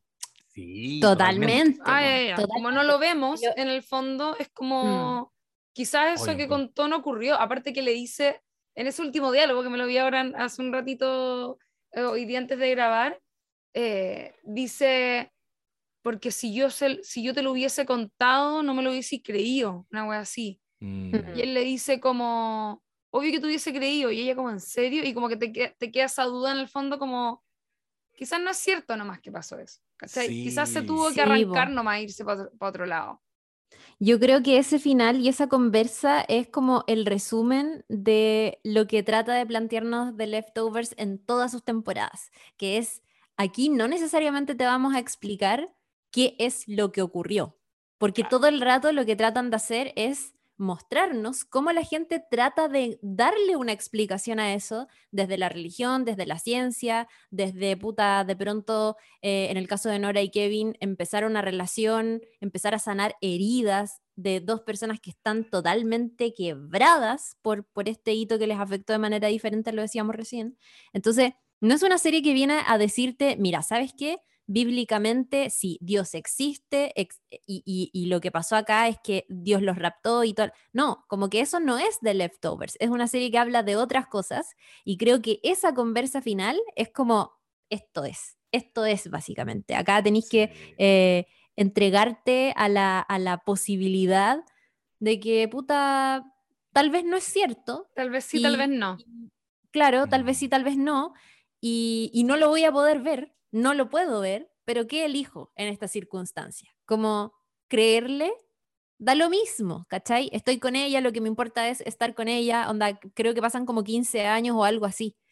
Y, y lo, y el José lo hablaba, ahora son otras personas. Independiente de si. Nora haya viajado o no a la otra dimensión, ahora es otra persona. Físicamente, desde luego, pero 15 años después, por Claro. cierto que también, ¿cachai? Uno espera y, y se nota que mm, tanto por el hecho de que esta conversación sea cierta o no, se nota que eh, Nora tiene mucho más trabajado el tema de la partida de sus hijos y es un dolor con el que ha aprendido a vivir. Es como un dolor que muchas veces se dice, nunca se supera. Finalmente tú aprendes a vivir con eso. Siempre te va a doler. Siempre te va a doler no tener eh, a tu papá eh, o, o a tu hija o a quien sea que tú hayas querido mucho, pero aprendes a vivir con eso. Puedes seguir haciendo tu vida y cada cierto tiempo, por cierto que te va a doler, pero se aprende a convivir con el dolor y se abraza el dolor. Eso es finalmente lo que le pasa a ella. Oye, Eh, hay- eso, eso está, perdón, está muy bacán lo que estoy diciendo a partir también de esta idea de como que le, que le ocurre, ¿no es cierto? Ocurre cuando se pierde un ser querido, que es como, ¿qué hacer con ese dolor en el fondo? Y Claro. eh, pretender eh, como eliminar ese dolor no tiene sentido porque muchas veces el amor por esa persona vive en ese dolor también, ¿cachai? Exacto. Claro. Y el relato que hace Nora de cuando vuelve a su casa, es que por eso como que es todo como una nebulosa que uno dice, esto quizás no es, no es cierto, ¿no es cierto? Porque ella habla de que ella regresa a esta ciudad, a este pueblo, donde ella creció, donde creció con sus padres, con su hermano, donde eh, vivió toda su vida, vuelve a su barrio, a su casa, que está todo como envejecido, ¿no es cierto? Cubierto de plantas, como que es una descripción como gráfica de, de cómo está el lugar y que su familia sigue viviendo en su casa, ¿cachai? Mm. Y todo eso como que da un poco también esa sensación de como quizás había que irse de ese lugar nomás, que es algo que se hace a lo largo de la serie también cuando se van a Miracle, ¿no es cierto? Hasta otro pueblo donde no desapareció nadie. Em, Que es como finalmente entender que quizás para seguir adelante y poder vivir otra vida, como decía el José, después de esta, de esta vida que tuvo un, triste final, por así decirlo, eh, quizás, bueno, anda, lo que necesitaba era irte literalmente al otro lado del mundo, eh, cambiarte el nombre, como cambiar todas tus costumbres para poder empezar algo de nuevo, ¿cachai? Que, quería contarles algo que mm, me enteré ahora como revisitando la, la serie, y es que eh, estuvo como asesor de la, de la, serie, como productor, ya no me acuerdo el, título específico, pero era como, eh, como, qué sé yo, asesor, me imagino, de contenidos, un eh, profesor y autor, investigador de las religiones del mundo, que se llama Reza Aslan y que tiene un, un libro que yo lo, lo, tengo por aquí, que se llama Dios, una historia humana. No sé si les suena. Que es como, es un libro que no me suena, amiga te cuenta Pero cuéntanos. Te cuenta en el fondo como, eh, como Dios es una creación humana finalmente. ¿Cachai? Como esta idea de eh, el hombre, porque así se, se refiere, ¿no es cierto? Eh, como este tipo de lecturas que se hace como el hombre o la humanidad, ¿no es cierto? Está hecho en imagen y semejanza de Dios, ¿verdad? Bueno, claro. en el fondo la lectura que hace este tipo es como, es al revés, los humanos crearon a Dios a su imagen y semejanza. ¿verdad? Entonces hay como, me encuentro súper interesante que, que, también desde las personas que, que participaron de, de, la creación de la, de la serie, más allá de guionistas y qué sé yo, personas que a lo mejor puedan coquetear con, como con ese tipo de temáticas, también haya gente que realmente trabaja estos temas desde la sociología, desde, el, desde lo académico, ¿no es cierto? Y que por lo tanto también te puedo ofrecer como un abanico de contenidos relacionados a como todas estas em, como dispositivos a los que echa mano la humanidad para tratar de entenderse y entender su existencia y entender qué hacer con sus sentimientos y todo esto que veníamos hablando antes, que finalmente es lo que trata eh, de Leftovers, que es como una, es una serie, yo sé que suena como redundante cuando uno dice como, esto es muy humano, pero en este caso es como, eh, The Leftovers genuinamente intenta explicarte parte de la humanidad. De hecho, mm. ¿Se acuerdan como parte, eh, que lo mencioné hace un ratito, pero no lo desarrollé? El, la primera secuencia del primer capítulo de eh, la segunda temporada, donde parten con una mujer en, como en la época de las cavernas. Sí. es, es maravilloso. Eso me recordó mucho eh, a, esta, a lo que hacen en esta película de Terrence Malick, El árbol de la vida, cuando se van así como a los dinosaurios para explicarte un comportamiento propio como de los seres vivos, mm. como que acá hacen lo mismo, ¿no es cierto? Eh, te muestran esta historia de una mujer que está como con su tribu durmiendo en una cueva y está embarazada y le dan ganas de hacer pipí, se levanta y sale de la cueva y hay justo un terremoto, un temblor y se caen todas las piedras y quedan como toda su tribu sepultada y ella sola y como que tiene que parir sola y andar con la guagua por ahí buscando como alimento y no sé qué y de repente la, defendiendo la guagua la pica una, una serpiente, la muerte de una serpiente, y muere, y llega otra mujer que anda por ahí y ve a la guagua viva, a la mujer muerta, y se lleva a la guagua, que es como para explicar un poco lo que ocurre con Nora, ¿no es cierto? Cuando encuentra como este al, bebé. Eh, pero onda, lo encuentro para hoyo, porque es como te lleva a un momento en el que las, todas las conjeturas que puede hacer Nora cuando encuentra a esa guagua en la puerta de la casa y a lo mejor dice, weón, no sé, el Señor me envió esta oportunidad de volver a ser madre, en, te, lleva a esa situación a un pasado donde Dios no existe, es que lo encuentro para el hoyo, como que alucino con esta weón. Sí, weón. Es bacán, es bacán esa secuencia. Y es que la temporada es muy buena. el final, de hecho, el final de la temporada 2 es hermoso. Es hermoso, hermoso, hermoso, hermoso. Eh, como dato, leía por ahí como, como una curiosidad que en la primera, la segunda y en la tercera temporada, en todas las temporadas, eh, quien termina, quien dice el último diálogo es Nora Durst. Y es como una frase, mm, oh. eh, como una pequeña frase, pues que es representativa de todo lo que se, se vino eh, construyendo en, en, en, el, ciclo, digamos.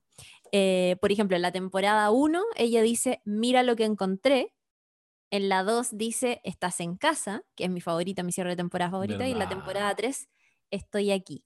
En la 2, eh, lo decía, bueno, es- yo no sé si, si se acuerdan, pero es el momento en que Kevin, después de pasar toda esta cosa con el veneno, las alucinaciones, estar prácticamente en el, eh, en el limbo, eh, llega a su casa en este pueblo y se encuentra con toda su familia. Con toda su familia está, está Nora, con la guagua, está Laurie, está eh, Jill, están todos ahí reunidos. Y es demasiado emocionante. Es Sí. muy lindo ese momento, weón. Ah, temporada 2 es perfecta y por ahí lo comentábamos también como no hemos hablado mucho del, del personaje de, de Matt, que es este... Ah, eh, ¿Sabéis qué? Espérate, ¿puedo, ¿puedo decir algo en relación a eso?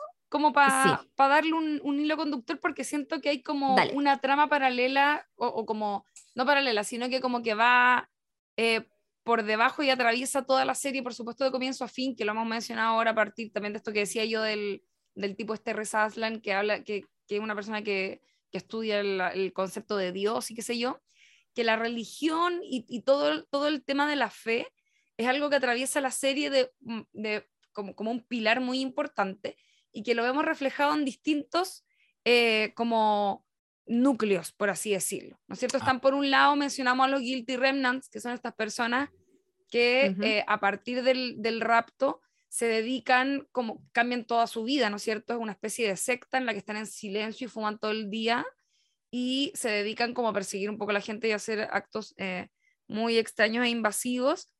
Eh, y por otro lado, tenemos eh, toda la historia de lo que iba a decir ahora, ¿no es cierto? Que es Matt, que es un cura y que sí trata el tema de la fe de manera un poco más eh, explícita, ¿no es cierto? Aplicada a su propia vida. Eso, eso quería decir, como un poco puntapié de inicio, eh, amiga. Sí, po, es bacán y, y- y la historia de Matt eh, también se nos va develando de a poquitito. eh, no al tiro, por ejemplo, sabemos que es el hermano de Nora. eh, ellos además como hermanos tienen como una relación muy linda. em, y lo que sabemos es que, bueno, Matt es un, un reverendo, pero muy como es en Estados Unidos, que no sé, pues tiene esposa. y, y su esposa está, cierto, mm, en silla de ruedas, quedó eh, como en un estado de permanente inconsciencia después del, del rapto. Y lo que se nos revela a medida que avanza la historia es que en la escena inicial de la serie, que nosotros decíamos era maestra, que es perfecta, donde desaparece esta guagua, deja de llorar y está esta madre que de pronto se da vuelta y no ve a la guagua, lo que una de las primeras cosas que ocurre es que hay un accidente de fondo, un accidente de auto, eh, y ahí uno empieza a decir como, ah, chucha, algo está pasando, y ese accidente de auto eh, era el accidente donde iba Matt con su señora, y su señora fue, cierto, impactada por el auto de un conductor que desapareció y que por lo tanto perdió el control, y por eso ella queda en este estado. Eh, y, y la temporada 2, bueno, bueno la, la, la 1 tiene un, un momento que es muy, eh, yo creo, representativo del personaje Matt, que es este sujeto súper entregado a la fe y, y- y que es como esa frase típica de como la fe mueve montañas, ya, eso es Matt, es un huevón que jamás se va a dar por vencido, que nunca va a elegir el camino corto, siempre va a elegir lo que es, según su eh, moral, cierto, religiosa, lo correcto, y por eso en la primera temporada lo vemos eh, tratando desesperadamente de conseguir el dinero para salvar su iglesia, final, como todo lo que le pasa, además como un montón de peripecias, para em, lograr salvar ese, eh, ese lugar. Eh, no lo logra, es terrible. En la segunda temporada, este capítulo que también lo comentábamos fuera de aire, eh, donde él lleva a su esposa al médico y descubren que su esposa está embarazada y allá lo primero que hacen los doctores y, y la, la gente del, del hospital es decirle, señor, su esposa está en un estado donde ella no puede consentir una relación sexual. Es imposible que esté embarazada. Y bueno, ya que lo está, eso lo pone a usted como un violador. Y, a Matt más encima nadie le cree que pese a este estado eh, de su señora que ha estado, no sé, como cuántos años habrán pasado, unos cinco años, cuatro años, algo así, eh, nadie le cree que entre medio de todo este periodo, hace un mes o algo así, su esposa despertó durante toda una noche, volvió a ser consciente, volvió a moverse, a reaccionar y nadie le cree por la reconcha tu madre. Es terrible. Y más encima la lleva el doctor, se devuelve a este pueblo donde todos querían estar y lo, de lo que es como que lo, detiene un, papá con su, con su hijo pequeño, los asaltan, los dejan botados en la carretera, el otro se queda con la señora embarazada ahí. Oh, es terrible. Tengo una pregunta, porque no me acuerdo. Eh, ese momento de cuando la señora despierta lo vemos, ¿cierto? ¿O solo lo cuentan? Después como que la vemos en algún momento. Oh, no me acuerdo si lo vemos. Sí, ella abre los Porque por algo le creemos. Yo también, que con la misma sensación. No, parece que no. No, no, no, parece que no lo vemos. Parece que no lo vemos porque por algo es como. Oh, no sé. No, buena pregunta. Es que, es que, es que el capítulo partes. ¿Lo, ¿lo vimos? El, capítulo ese, el, solo lo. No, pues es una sorpresa. Obviamente no la vemos despertar. Lo cuentan y, y, uno queda con la sensación de este one creepy violó a la esposa. Como que esa es la sensación con la que uno queda. Sí, pues, sí, Pero estoy casi segura que después se nos comprueba que sí despertó, porque quizás despierta de nuevo. Ah, no, es que después despierta definitivamente, po. ¿Definitiva? Sí. Ah, ya, entonces por eso. Sí, eso debe ser entonces. Ah, Vuelve a despertar y ahí ya le creemos que ella, estas cosas le pasan. Claro. Exacto. Que, ella puede despertar. Es, es heavy, quiero agregar a esa escena que dice la Chiri porque primero es muy desesperante y esa weá es pura pericia, eh, escritura, que llegamos a un punto en la temporada 2 en que esta serie, en esta serie puede pasar todo, como puede no pasar nada, que a uno que le gusta estar así como prediciendo las cosas, no tenéis cómo cachar para dónde va ese capítulo, qué le va a pasar a Matt. Y le pasan una, y le pasa otra, y le pasan muchas situaciones. Em, y por otro lado, también el hecho de que no le crean que ella Em, su pareja despierta en algún minuto y que por eso está embarazada porque ellos eh, tuvieron sexo cuando ella despertó y que no es un violador, el hecho de que no se lo crean también, yo creo que de alguna manera te está hablando de la, el hiperpragmatismo de la sociedad que, que, pucha, se les desaparecieron personas, No hay explicación, ¿cómo no podéis creer de repente lo que te está contando este tipo? que su esposa se despertó en un momento, ¿cachai? Como igual nosotros nos vamos a lo más racional. Te pueden haber pasado weas muy inexplicables, pero igual necesito darle sentido a esto y es imposible que ella se haya despertado. Lo más probable es que este weón la violó, ¿cachai? Y cómo eso se convierte en un problema real para alguien que no era un violador, ¿cachai? No era una mala persona Em, eso lo encontré eh, súper interesante porque de nuevo volvemos al, al, a las creencias, ¿cachai? Igual Matt tiene... no le crees a él? Matt tiene ese, esa beta media extraña, porque él como que... Mm, o sea, Matt, eh, cuando lo vemos al comienzo, ¿verdad? Que lo, lo, mencionó por ahí la Chiri, creo, cuando, cuando hiciste la sinopsis, pero quizá un poco de pasada, él se dedicaba a ir a, porque comienza la serie con el, con el aniversario de, del rapto, em, él se dedica a ir a predicar a, estos, a este tipo de eventos, eh, diciendo que las personas em, no fue como el rapto divino, sino que estaba lleno de violadores y asesinos y gente como mala que había sido raptada. Entonces, como que él, él, él, tiene una forma que si bien él cree que está en lo correcto y es un pastor y religioso y todo eso, igual tiene unas formas que son raras. De hecho, en un momento, a la Nora, eh, no, no, me acuerdo, ah, lo que pasa es que a este gallo le, lo agarran a combo, a este loco le, le aforran en caletas de momentos a lo largo de la serie por distintas razones, ¿ya? Oh. Em, y muchas tienen que ver al comienzo con el hecho de que hay gente que lo odia por esto mismo. De hecho, una de las primeras golpizas que le dan es porque este tipo eh, pegaba carteles diciendo como eh, Juanita eh, raptada fue, era, no sé, le vendía droga a los adolescentes, casi como voy así. Y un gallo le pega, le, le, saca la chucha porque es como, creo, pareja de una mujer, creo que este mismo caso que estoy diciendo de la que vendía droga. Y él, como que cae todo el rato entonces como a la urgencia porque todo el mundo le pega. Y llega Nora como, puta, hermano, onda, quizás de para la mano y el loco, la forma que tiene como de devolver este consejo que le da la hermana es decirle, tu marido te estaba poniendo el gorro con la profe de tus hijos. ¿Cachai? Sí, Es como, es como que tira esas, ese tipo de... está tan obstinado. Es que eso, eso es lo que me gusta. Por, eso partí eh, diciendo, Chiri, esto como de, mm, de también cómo es la religión y como todo ese tema como espiritual, pero, pero medio devoto, ¿no es cierto?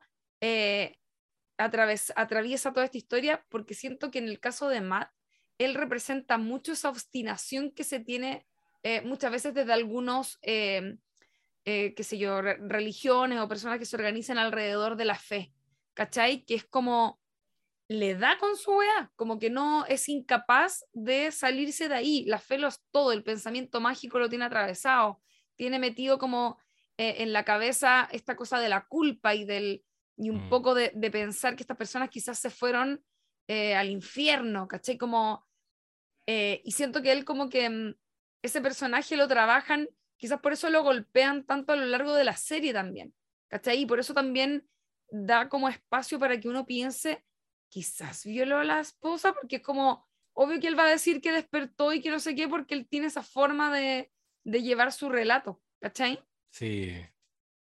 Sí, Sí. es, es real. Sa- ¿Saben que me acordé a todo esto em, de, de, de la serie, que era algo que no lo tenía presente? Que Lori en su, en su pasado, antes del rapto, era psicóloga. Y Sí, po. Patty, la, la, la como mandamás de los, rem- de los Guilty Remnants, era su paciente.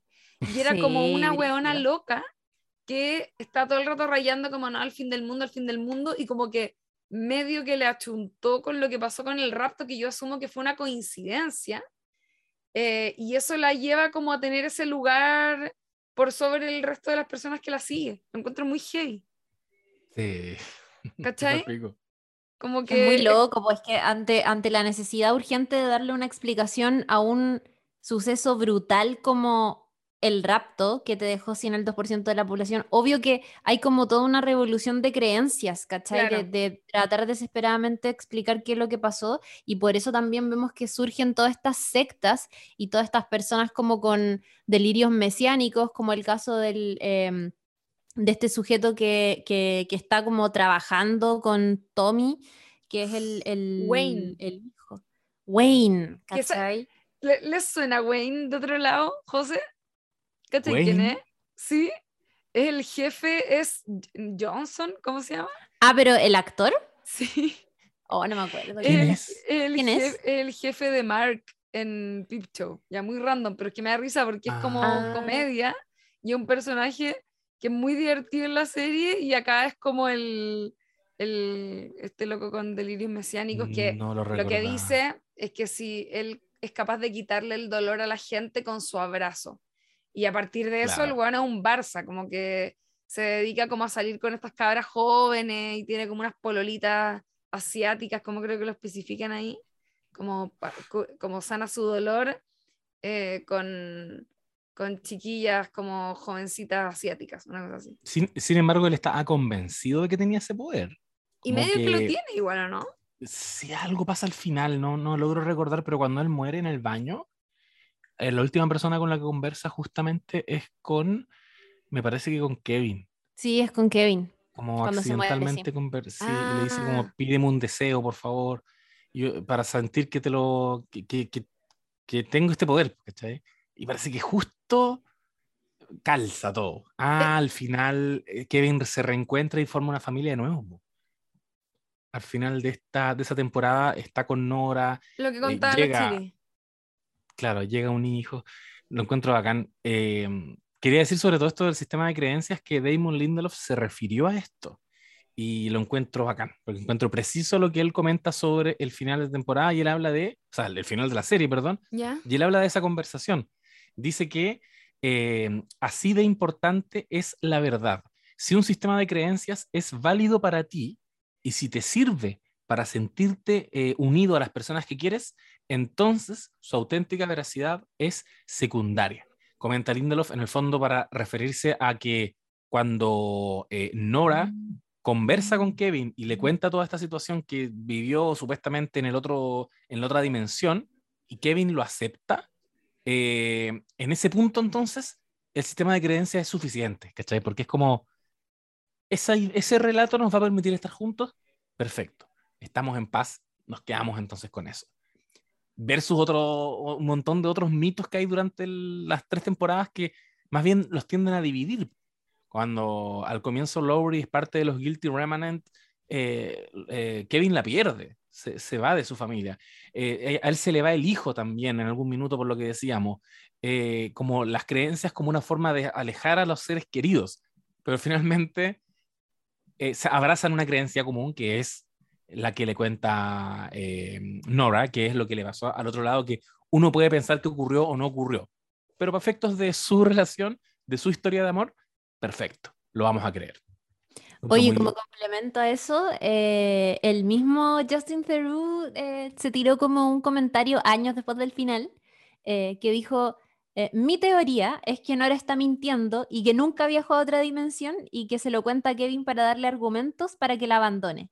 De alguna manera está implícito porque en nuestra serie, cuando un personaje explicaba algo a través de un monólogo como este, siempre veíamos flashbacks de esos momentos y en esa escena final no hay ningún flashback.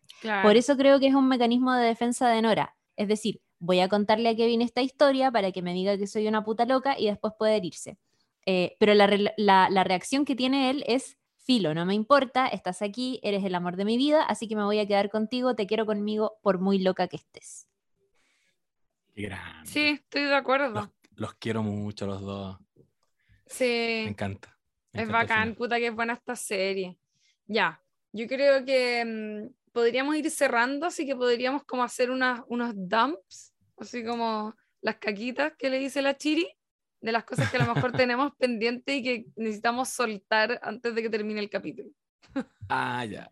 Perfecto. ¿Parto yo con una? Ya, vamos. Un, un datito. Cuando eh, a Nora la contactan vía teléfono para comentarle que tiene esta posibilidad de viajar a otra dimensión, la voz que se escucha al otro lado de la línea es de la misma actriz que hace de Penny en Lost, citando y homenajeando el que fuera acaso uno de los mejores capítulos de esa serie de JJ Abrams, donde también estuvo Damon Lindelof, La Constante, en que Desmond conversa con Penny en diferentes épocas. No tengo que explicarlo porque pasan muchas otras cosas muy emocionantes. Quienes vieron Lost lo recuerdan.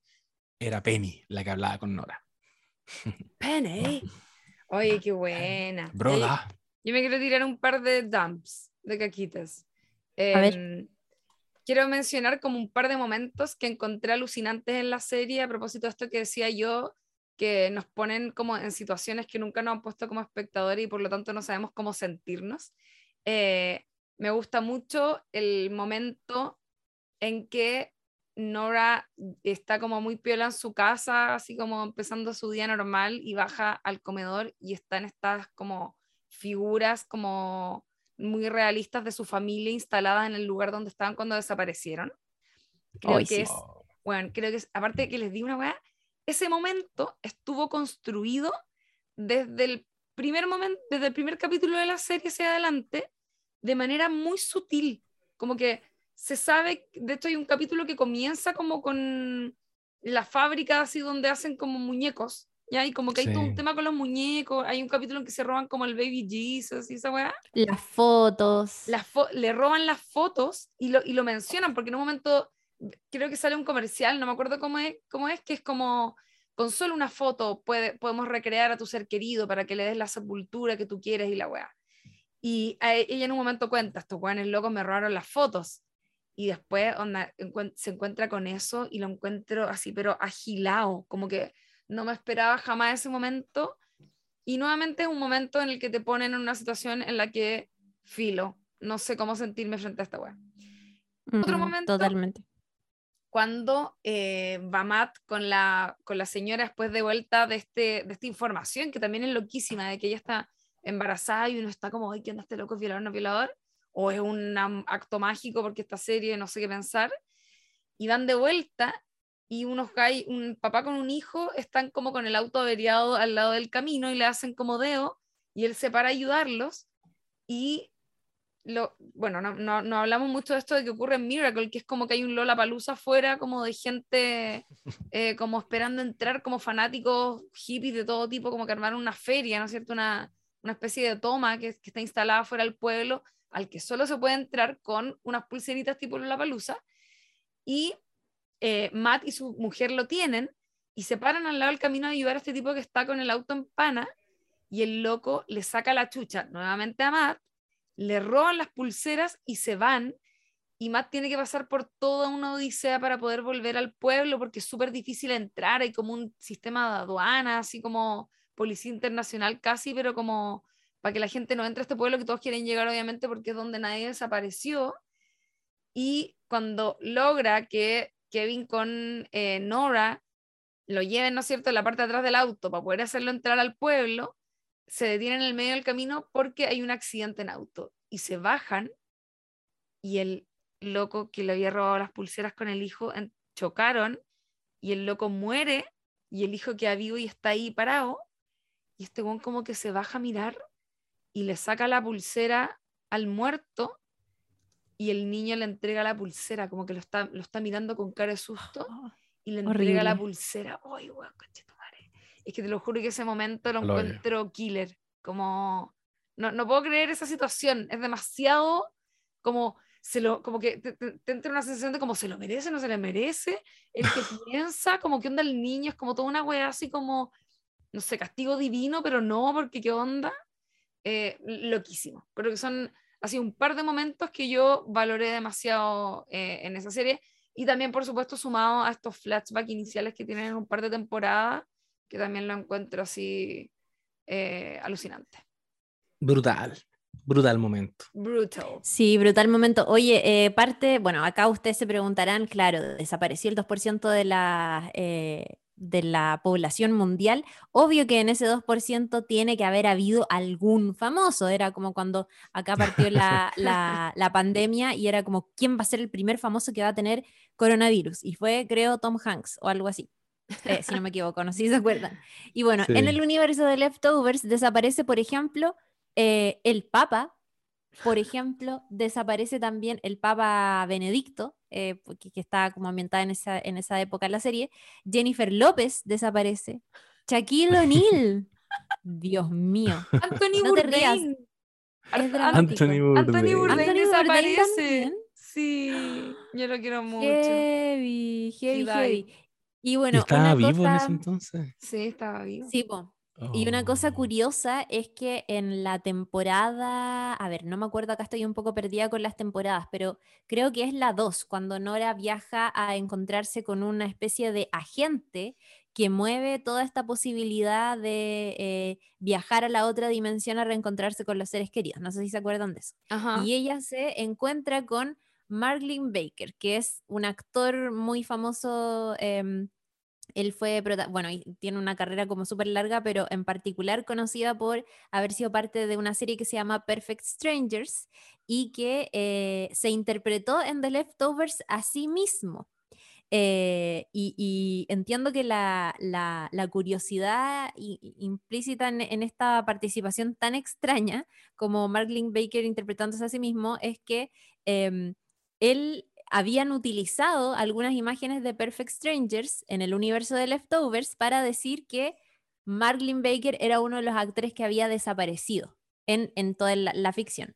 Y que a su vez este mismo actor había hecho un, eh, se había casteado para interpretar a, un, personaje en la serie. Pero eh, Damon Lindelof dijo, oye, ¿por qué no hacemos que Marlene Baker se interprete a sí mismo e inventamos el cuento de que él fingió su desaparición precisamente para ser el agente que mueva a estas personas que extrañan a sus seres queridos y que tienen como esta necesidad desesperada de viajar a la otra dimensión. Y entonces así es como Marlene Baker eh, aparece como este agente que se encuentra con Nora en un, em, ¿cómo se llama? En un, eh, en un hotel y donde le, le presenta todo este plan, le dice, mira, si quieres tienes que ir a tal parte, si no quieres, no vas, pero de esto se trata y, qué sé yo. Esa historia es como eh, muy loca y en su momento causó harto, mm, harto revuelo. hay un video en YouTube de el mismísimo Damon Lindelof explicando esta situación y este, este cameo. Lo encuentro muy divertido porque además la cara de ese weón la tuve que buscar porque no me sonaba el nombre. Y es como muy del año el hoyo y tiene como Sí. un poco cara como crazy. No sé, me da mucha risa. No Yo no tengo antecedentes que añadirles, amigas. Eso es todo, todo lo que tenía para decir de datitos, datitos random. The Pero, Leftovers. pero estamos en condiciones, yo creo. Sí, Sí, yo también creo que- claro, ¿no? I que- agree. que- Ya, que pues. en, en condiciones.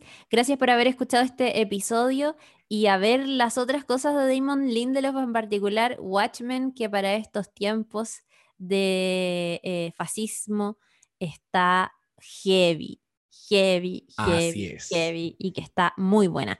Y pueden escuchar el capítulo que hicimos con José Manuel Bustamante porque también quedó finísimo. Quedó joya. Y pueden escuchar Ay, el que hicimos sí. con la Lula sobre Lost también. Donde ahí le, le rendimos tributo a una. a la que es hasta el día de hoy la serie a la que le tengo más cariño de mi vida. Así Ah. es. Lost. Hermoso. Ya, Y diría que después Breaking Bad. Sí. qué bacán. Qué bacán, gran capítulo. Me encanta haber hablado de Leftovers. Me gusta mucho, una de mis series favoritas. Los quiero mucho, amigos. Eh, cuídense. Y eso, y gente de Chile, vayan a votar este fin de semana. Ah, el, por supuesto. 19, El muy 19. importante. Vayan, vayan, vayan, no se confíen, no sean giles. Así sean, es. sean bacanes. Sean, sean ¿Ustedes buenos votan? no se ven nadites. Ustedes votan y nosotros seguimos haciendo el podcast. Eso. Si no, no. Genial. Besitos y que estén muy bien. Adiós. Adiós.